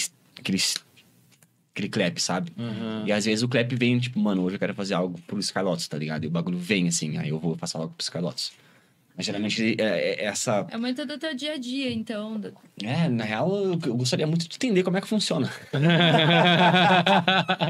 Assim, hoje eu tô muito DMS. Eu- É, eu gostaria muito de saber, mas é que vem assim, dá, dá vontade, eu vou e eu faço, sabe? Assim, eu fico sempre tentando fomentar e ter o terreno criativo pra ela acontecer. Não tem como, tipo, tá dirigindo e vir a ideia. Quer dizer, tem como, já aconteceu. Mas é muito mais fácil eu estar no estúdio fazendo alguma coisa, brincando com alguma coisa e vir aí à vontade eu fazer do que, tipo. Acordei de manhã, tomei o café Você da manhã, fui treinar, voltei pro estúdio, agora eu vou produzir. Tá, isso aí, eu fica, eu- isso eu consigo fazer depois que eu já comecei a ideia, eu tenho ideia. Depois que eu- a ideia tá consolidada na música, aí eu consigo acordar de manhã, tomar um banho, ir pra academia, comer alguma coisa, tipo, mano, agora eu vou terminar aquela minha ideia. Eu consigo Aham. voltar pra ideia. Agora, Entendi. Você ter não a tem, vontade, você não tem uma rotina, tipo assim, ah, todo dia eu tenho que passar tantas horas no estúdio. Não. Não, não existe isso. não. A não ser que você já tenha uma track lá que você tem que Sim, finalizar. não, e... não, não, não, não, não. Eu tenho, na real, são, são meses, assim. Tem, eu, eu produzo, pro- é, eu, eu produzo, tipo, do ano, assim... Talvez um terço do ano eu, tenho, eu produzo. O resto é só finalizando, coisa e tal. Eu passo, tipo, três, quatro meses do ano produzindo. E o resto do ano eu passo só finalizando, lançando. Mexendo com promoção, com alguma coisa, sabe? Gravadora, Uhum. tocando. Mas é, sempre, são sempre fases da minha vida que eu tenho vontade de produzir. Eu faço duas, três, quatro, cinco, seis tracks. Aí eu dou um pause. Nunca é, uma, é um normal, algo contínuo. né? Contínuo. é normal mesmo. Eu acho que é né? de cada um. dessa- Eu tenho muito que eu não gosto dessas fases de produzir sempre algo que eu produzi antes. Eu gosto sempre que cada fase seja algo novo. Então, se eu faço algo contínuo, tipo, produzo uma música no mês, outra música no outro, outra música no outro, eu sinto muito que, tipo, às vezes, pra mim, elas passam meio que o mesmo sentimento, ou a mesma ideia, ou a mesma textura, as músicas. Então eu gosto sempre de ter algo, tipo, um material novo, uma ideia nova, uma ideia geral nova do que eu quero que a música seja, soe, transpareça, do que ficar, tipo, paulatinamente Parecido. fazendo músicas que são parecidas. Então, parecendo mais do mesmo, Mas é no que caso. Isso, né? também, isso, tipo, vem de acordo com a tua vivência, né? É. Momentos que você tá passando na tua vida Sim. vai definir muito o que você vai produzir, né? uma coisa que eu percebo é que eu não posso estar muito feliz, não. Não. Não. Eu tô muito feliz, eu não quero produzir. Você não quer Eu não quero produzir? dizer. Mas Tem que pior dar- que, é, mas pior que, mano, isso é muito real, sabia? Tem Tipo que assim, ó, bater o pé é quando no você pino. tá mais brabão com uma parada, É. quando você tá muito, tipo assim, ó, você acabou de se foder com uma coisa, e daí você fala assim, mano, agora eu tenho que É. dar um jeito nisso, e tipo, você tá Vou brabo com a vida, e daí você É. produz as mais que- eu- braba, né? Se eu tô com, se eu tô com angústia, se eu tô com raiva, com saudade, se eu tô com alguma coisa assim, mano, eu tô muito criativo. Se eu tô feliz, mano, eu nem olho pro PC, velho. Eu já vou usar essa técnica. Né? E quando você tá melancólico, daí você faz uns Melancolia love é uma coisa que eu mais gosto de produzir. Você faz Ah, uns Boa parte do álbum, ah, o álbum, o Audacity, ele foi produzido na pandemia, quando eu tava com depressão. Pode Que crer. doido, né? Que é isso. E, você não, não perde, tipo assim. Não, ah, não perde feeling porque você falou que só produz quando você. Só volta a produzir quando vem um. Uhum. Estalo. É, um estalo, Estalo. assim, tipo, de alguma parada, né? Sim. Porque, tipo, tem gente que é meio regrado, né? Tem, vixe, não, vários todo dia eu assim, acordo é. às 8 horas da manhã e eu só vou sair do estúdio tal hora. Tipo, tenho que fazer a parada. Mas aí, tipo, chega uma hora que a criatividade realmente não, não vem mais. Mas Daí isso- você fica um tempo afastado, quando você volta, parece que perde um pouco aquele feeling Mas é que vai muito, da do, tipo, produção, do, é, vai, vai muito do que a pessoa produz, né? Tem gente que, vamos supor, se o produtor ele tem uma música que é mais quadrada e tal, quadrada, ah, o pessoal é meio pejorativo, mas é que ela é mais retilínea e ela não carrega tanta emoção assim, ele consegue produzir de uma maneira mais técnica a música dele, entendeu? Então ele vai, ele, ele né, executa a técnica, ele consegue produzir uma música, porra, soando bem e tal. Tecnicamente, eu preciso muito do sentimento. Se eu não tiver o sentimento pra me dar o fogo no cu pra produzir, não vai, mano. Uhum. Eu tenho que estar sentindo alguma coisa pra produzir. Se eu não tiver sentindo alguma coisa, parece que não. É, Parece que tudo que eu faço, parece que tudo que eu faço fica meio opaco, tá ligado? Eu não gosto desse sentimento. Eu gosto de, mano, agora tá dando um sentimento, tá ligado? Aham. Quando você falou de Fulon ali, você se referiu que, tipo, Fulon, como você falou, Fulon Morning no começo, é isso? Você gosta da, da, da cantoria Eu gosto, eu gosto de todo tipo de fulon. Eu não sou muito. O night, assim, eu gosto quando eu tô muito louco. Mas eu sou muito fã do morning, eu sou muito fã do groove. Eu adoro, adoro, adoro, adoro. Tipo, é o gênero de música que me faz na festa. Se eu tô no backstage, falta, sei lá, três horas pra tocar. Tô no meio do interior do estado, assim, nada pra fazer. Vai tocar um fulon, eu vou pra pista, mano. É o que me faz dançar pra caramba, assim, é o que eu mais gosto de Eu longe. só produzi lá no, no Sky. O Skylot, o Skylot ele, ele não tem muito. ele- obviamente, ele não é um fulon noturno. Ele tem muita influência de morning, mas eu não consigo colocar ele numa caixa, assim, sabe? Até porque eu não sei pra onde ele vai parar daqui a pouco. Ele, o, o, o é como se ele fosse aquele filho adolescente que tá começando a engrossar a voz, sabe? Boa analogia.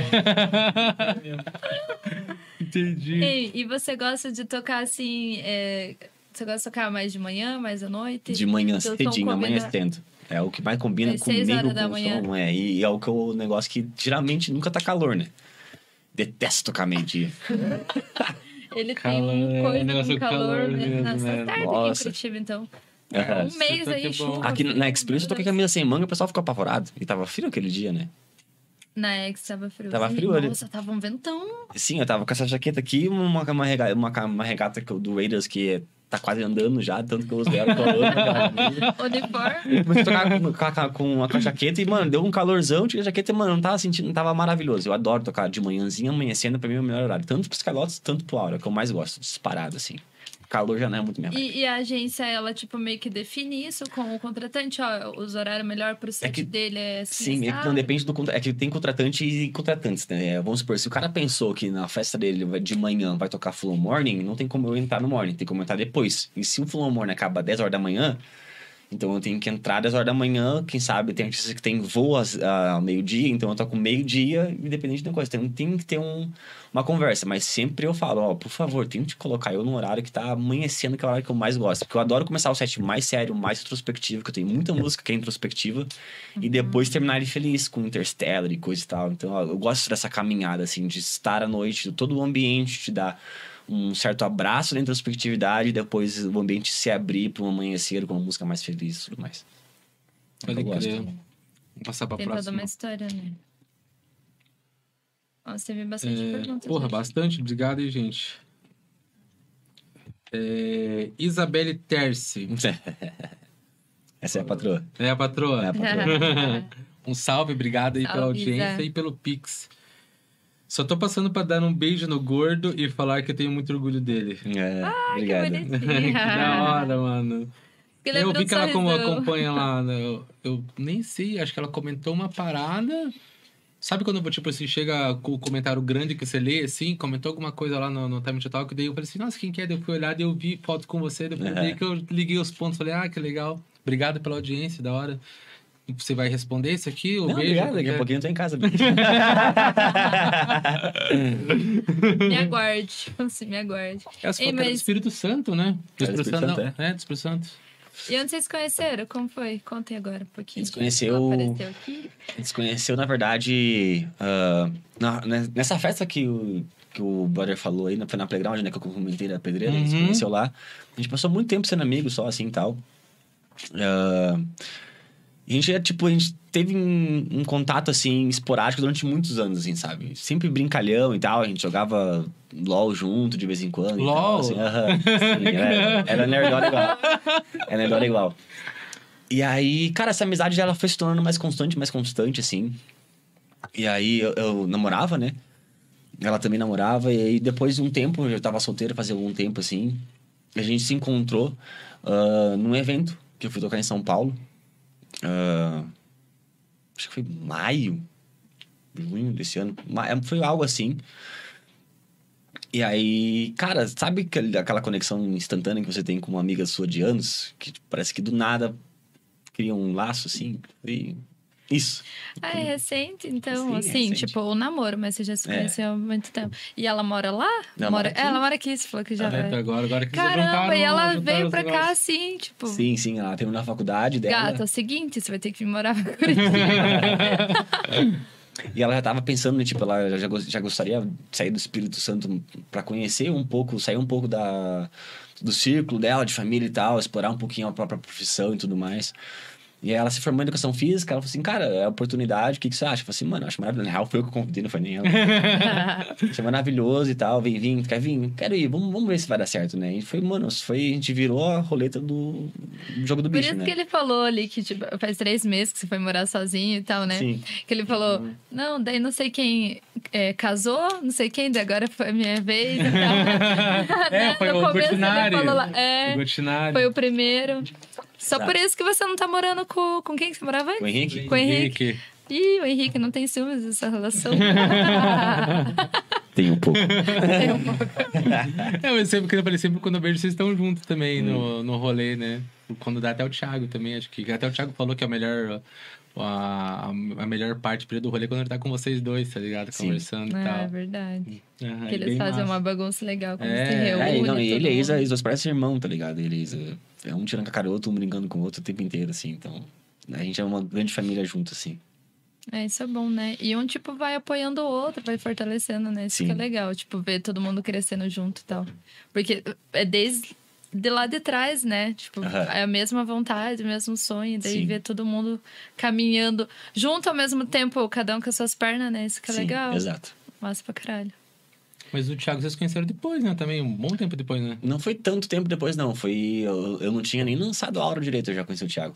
Ah, é? Então, É, nossa, é. então tem tempo, vocês é, também. sim, então. sim. O Thiago já tava um tempo na carreira dele, assim. Ele começou bem antes que eu, né? Eu conheci ele bem novinho ainda, ele era, era fofinho ainda. Tinha cabelo de cuia.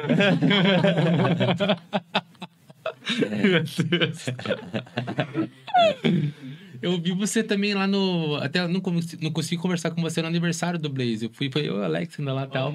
Porra, você mandou um som tipo diferente. Aquele estilo de som que você mandou lá é diferente do que eu ouvia falar, mas eu- você viu uma sonzeira que você mandou. Eu gostei, cara. Sim, sim, Aquela, não. aque- aquele dinheiro o quê? Aquilo ali, tipo. Aquilo ali é o que eu gosto de escutar. Tá. Porra, É que sempre tesão, assim, né? mano. Sério, pá. Tipo, não que seja ruim o aura, Aham. mas, tipo, eu esperava outra coisa no caso ali, né? Não sabia o que ia rolar Sim. e tal. Daí ainda o, ele falou assim, ô, que som pra você, mas não é o som dele. tá ligado? Aham. Eu não me lembro quem que falou, acho que foi alguém que falou assim que você tocou demitido aquilo lá, tá ligado? Continuário. Vai continuar, eu não lembro, tocou, tocou demitido estão com saudade dele, tá ligado? Mano, mas é, é sempre assim, é sempre no after ou no aniversário, uma coisa que a gente realmente toca o que a Aham. gente gosta de ouvir em casa, assim, né? Sim, sim.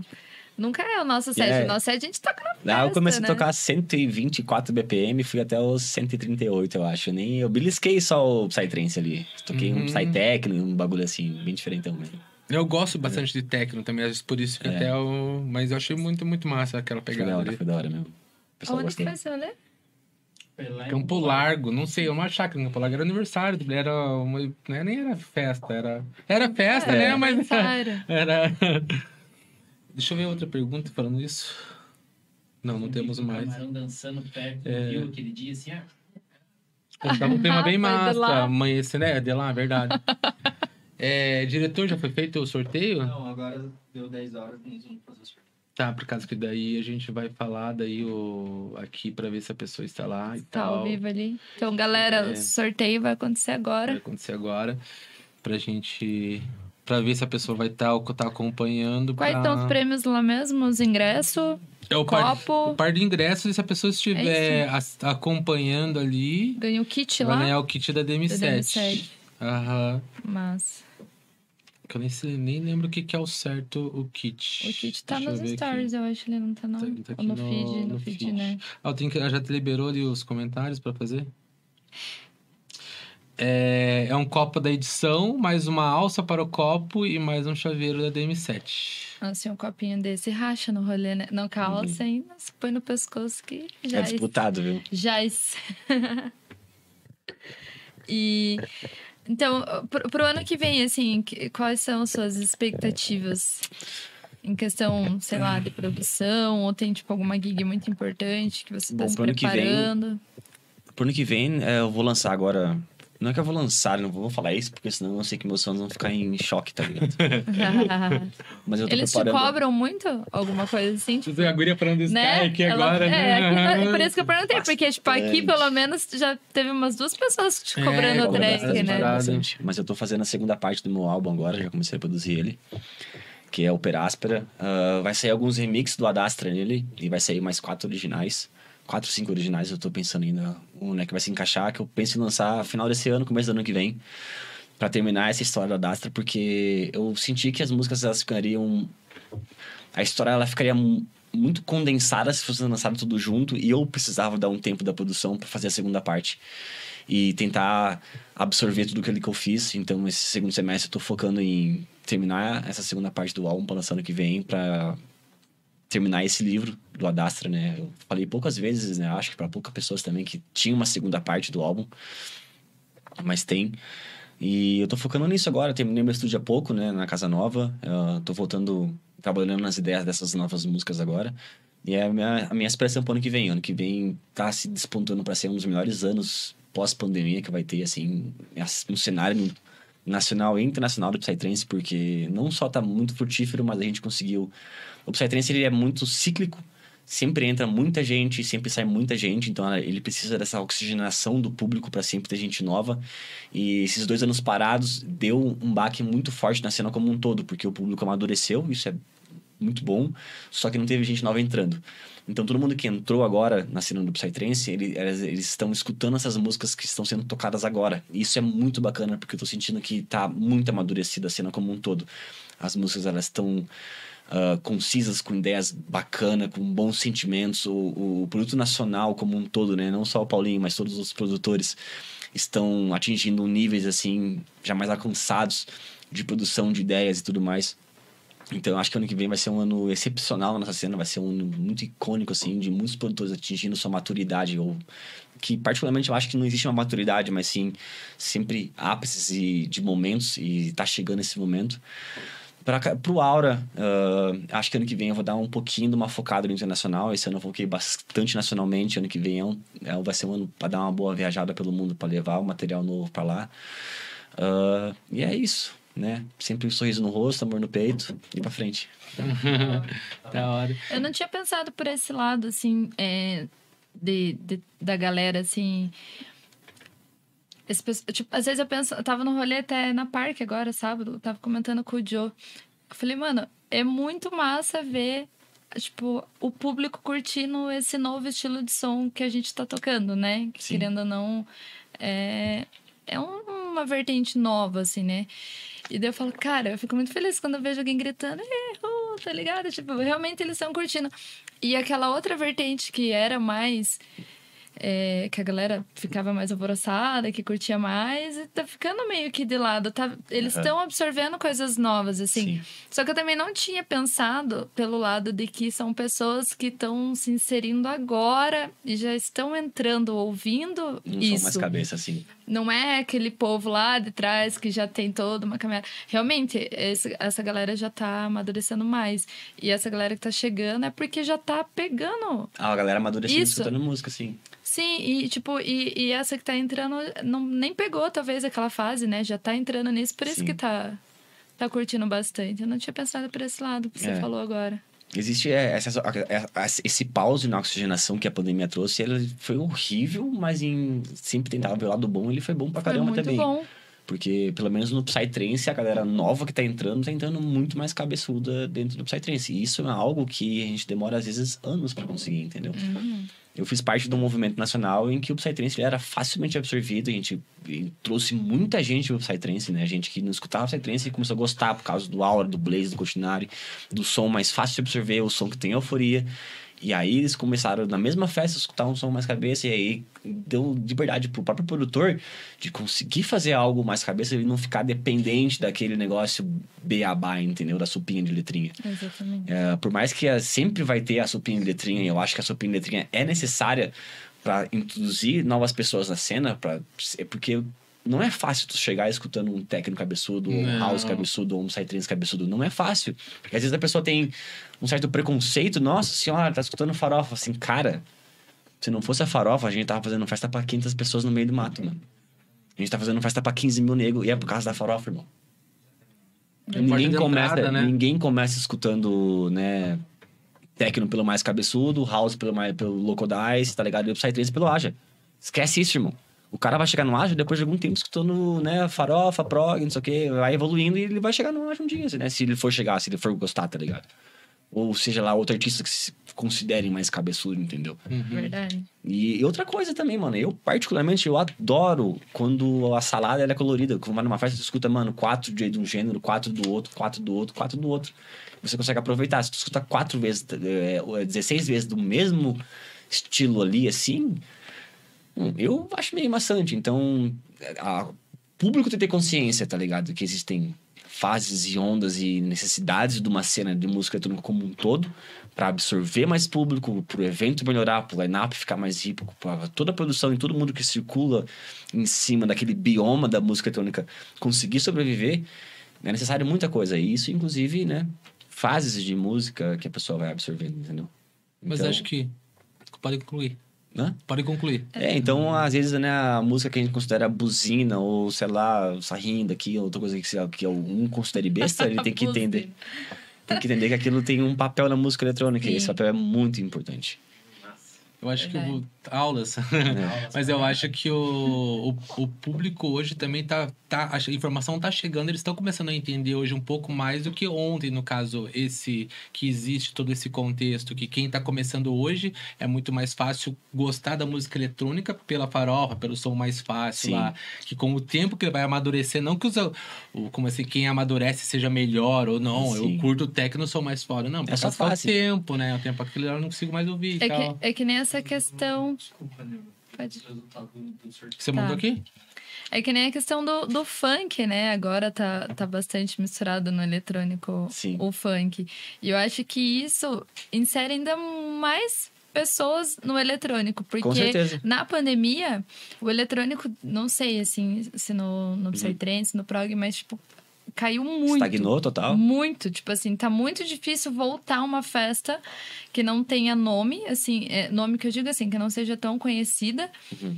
Hoje, é, eu, eu digo por mim, assim, quando eu to, é, antes da pandemia, eu tocava várias, em vários finais de semana, em várias festas, tipo, às vezes tinha duas, três festas. E hoje em dia não tem mais essas festas depois que voltou. Não tem mais essas festas pequenas. São festas grandes e com headlines. Então, Aham. tipo, o, o que tá mantendo a cena eletrônica são realmente as festas grandes, os produtores que têm Aham. dinheiro Isso pra é- isso. As festas aconteceu. menores não tem. E, e as que tem é funk, mano. É muito funk, mega funk e tudo mais. Parece que o público esqueceu do eletrônico. Nunca ouviram eletrônico, só vem Jonathan Felipe.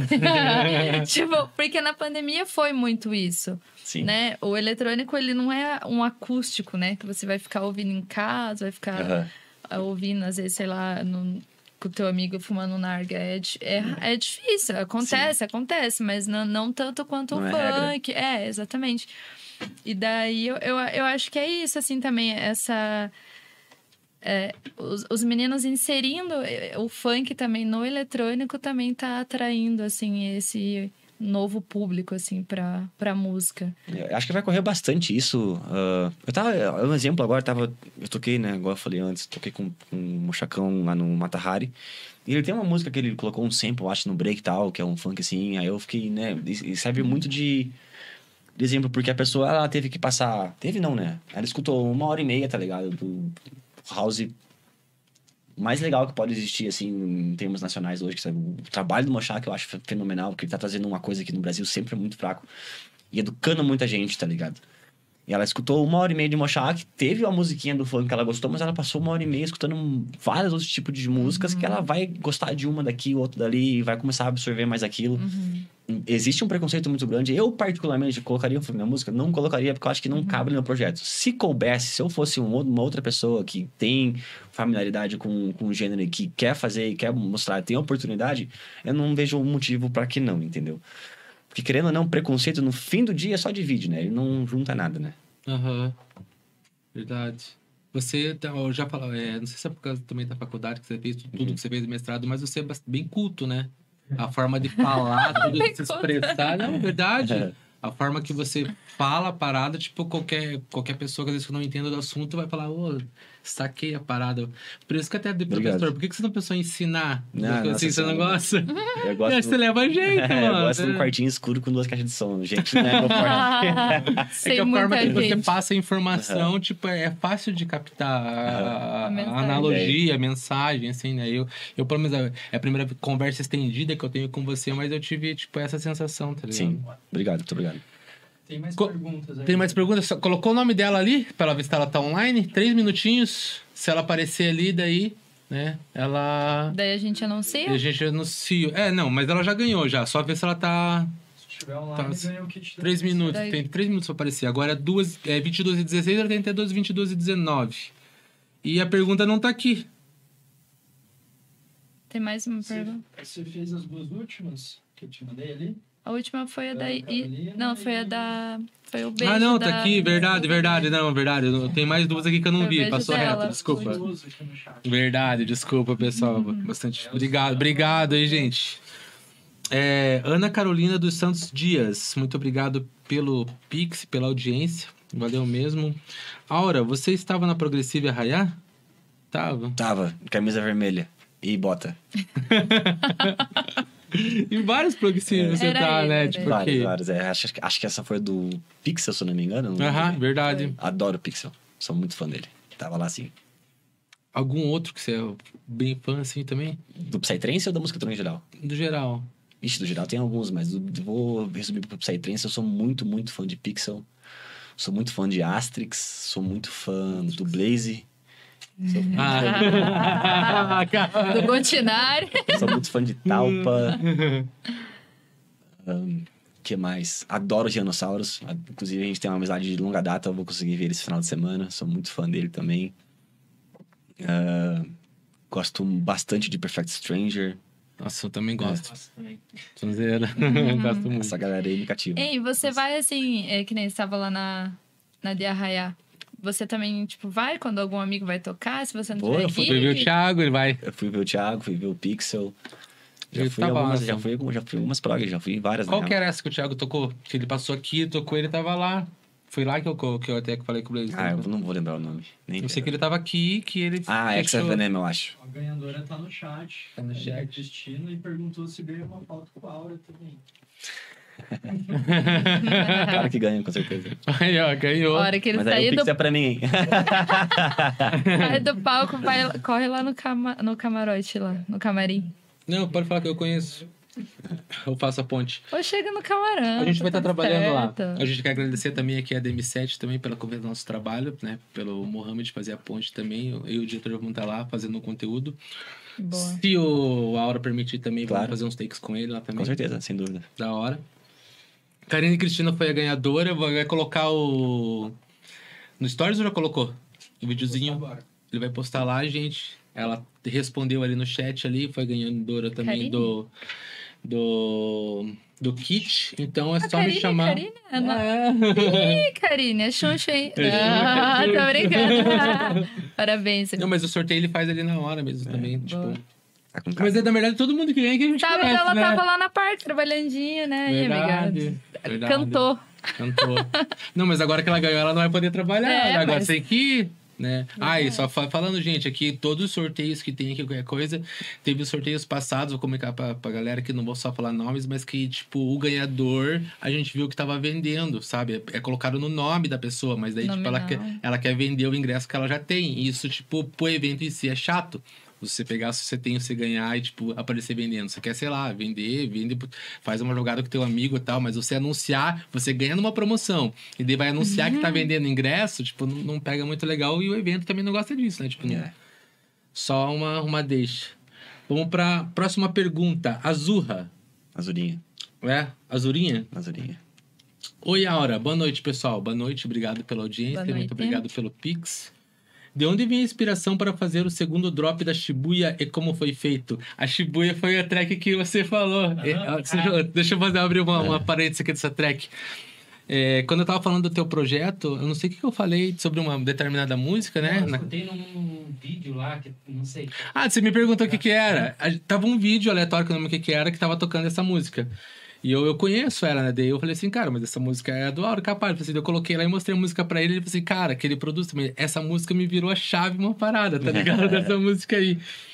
Mas enfim, a pergunta é. Segundo Qual que foi a inspiração para fazer o segundo drop da Shibuya? E como ele foi feito? Ah, eu nunca gosto de repetir a mesma fórmula duas vezes na mesma, na- nas músicas, assim, sabe? Eu sempre gosto de variar. Eu, sei lá, eu fiz Rampage, ela bombou muito, eu nunca mais usei a mesma fórmula, sabe? A galera abraçou muito o estilo e a técnica que ela foi feita, né? Do filtro aberto, né? No offbeat, panca, panca, panca, panca, mas eu não gosto de ficar explorando algo que já bombou, porque parece que eu tô fazendo mais do mesmo, assim.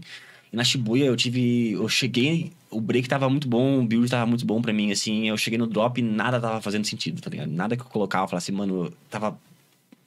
Eu senti que ia dar certo na pista, mas não tava dando um gostinho de. Eu gosto da. Sabe aquela cara de fuinha que eu falei antes? Que eu falo assim. Aham. Quando, você- quando cai inesperado, você fala, assim, não esperava por isso. E aí eu fui buscar inspiração em. Deep House. Tipo, Funcionou muito bem. Deep House. Eu fui buscar inspiração em Deep House, que eles faziam eh, com os bass com bastante ressonância, assim, tá? E a, a ressonância, ela saía pra cima.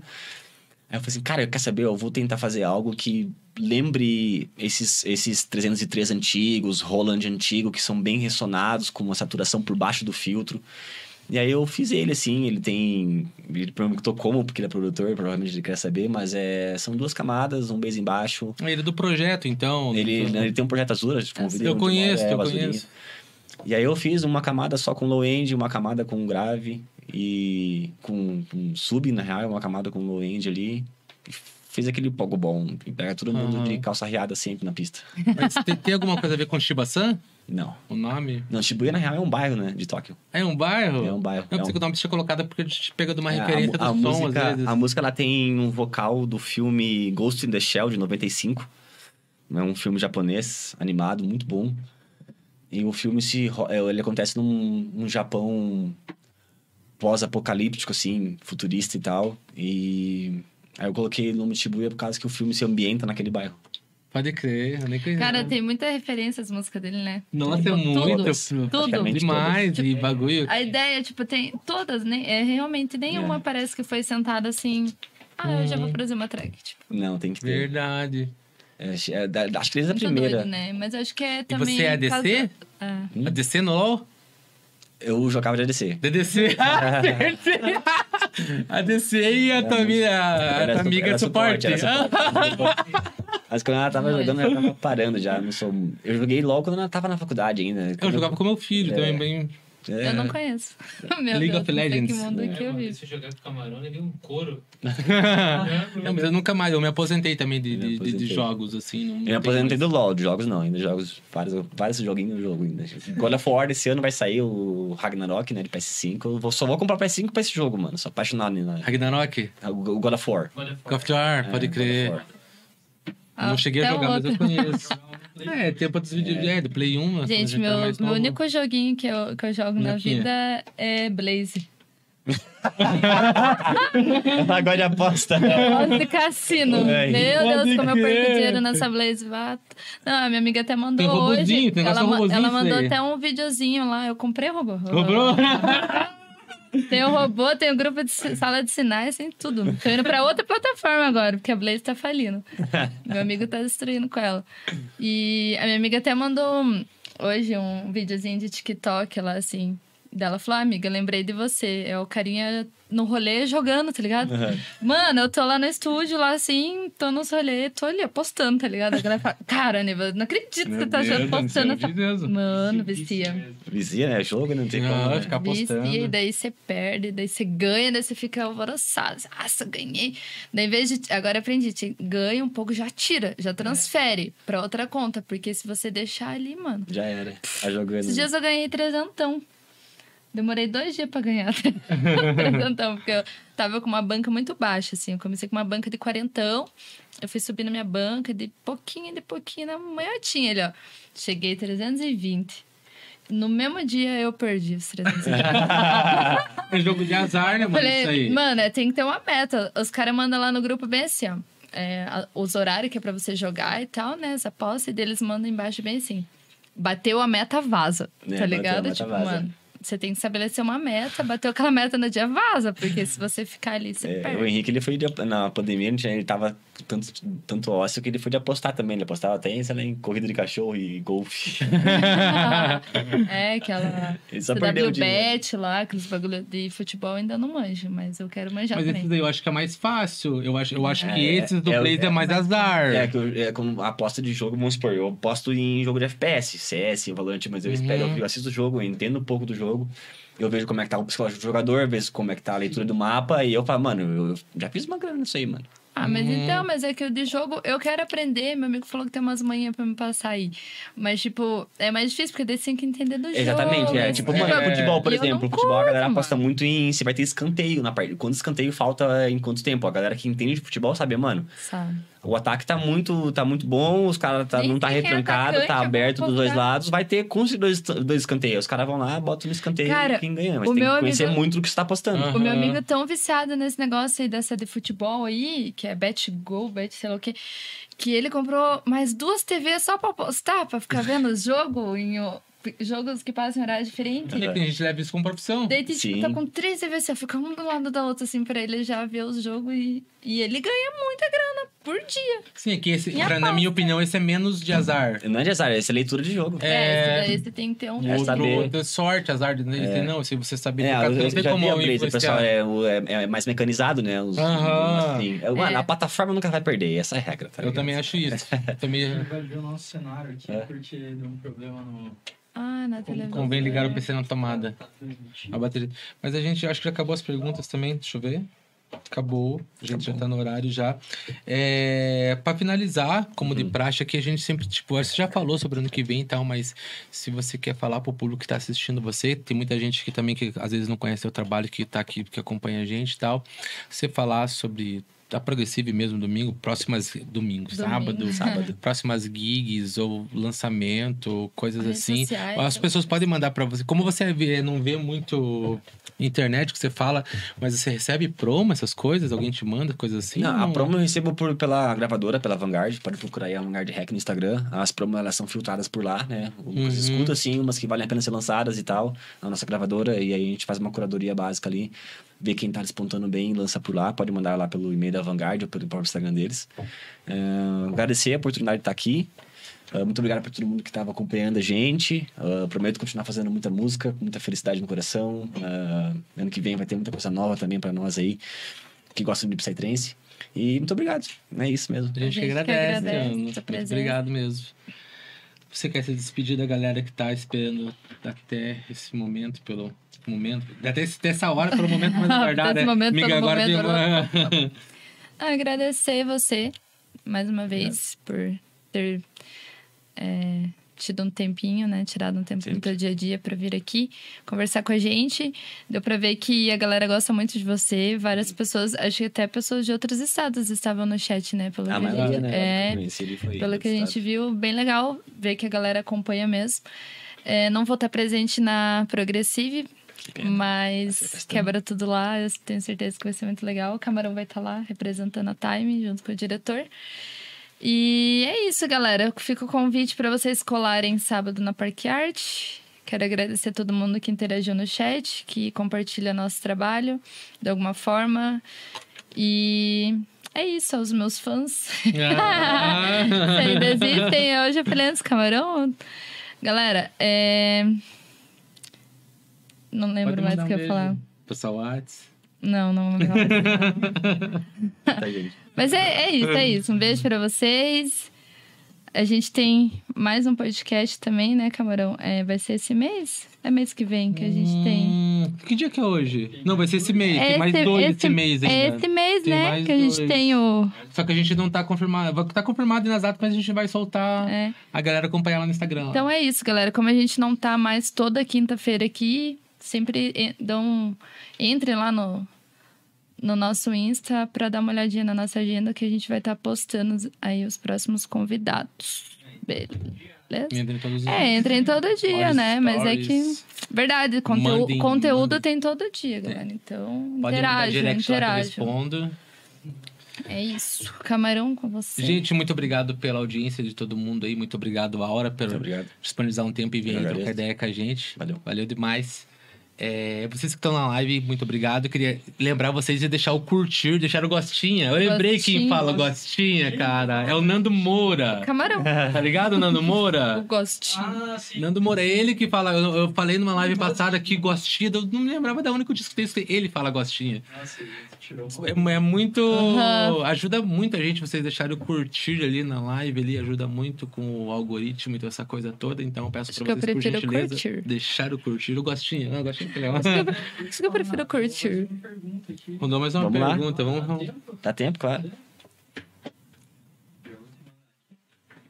Enquanto isso, não esqueçam de deixar o gostinho na live, por causa que isso ajuda muito. Já passam Se agora. você não é inscrito no nosso também YouTube, você se inscreve que ajuda bastante. a Galera, se inscreve lá no meu canal também do YouTube, hein? Vou soltar o meu setzinho da Parque. Domingão. É, Lu- Lucas Kenzo Mori Okamoto. Muito obrigado pela audiência, pelo. Pix. É, Camutim, verdade, falou assim, Camutim. Salve Aura, qual artista você mais tem escutado atualmente? Saudades, bro. Atualmente, quem mais eu tenho escutado? Uh. Se escreve Cuprate. É, ele é um artista de.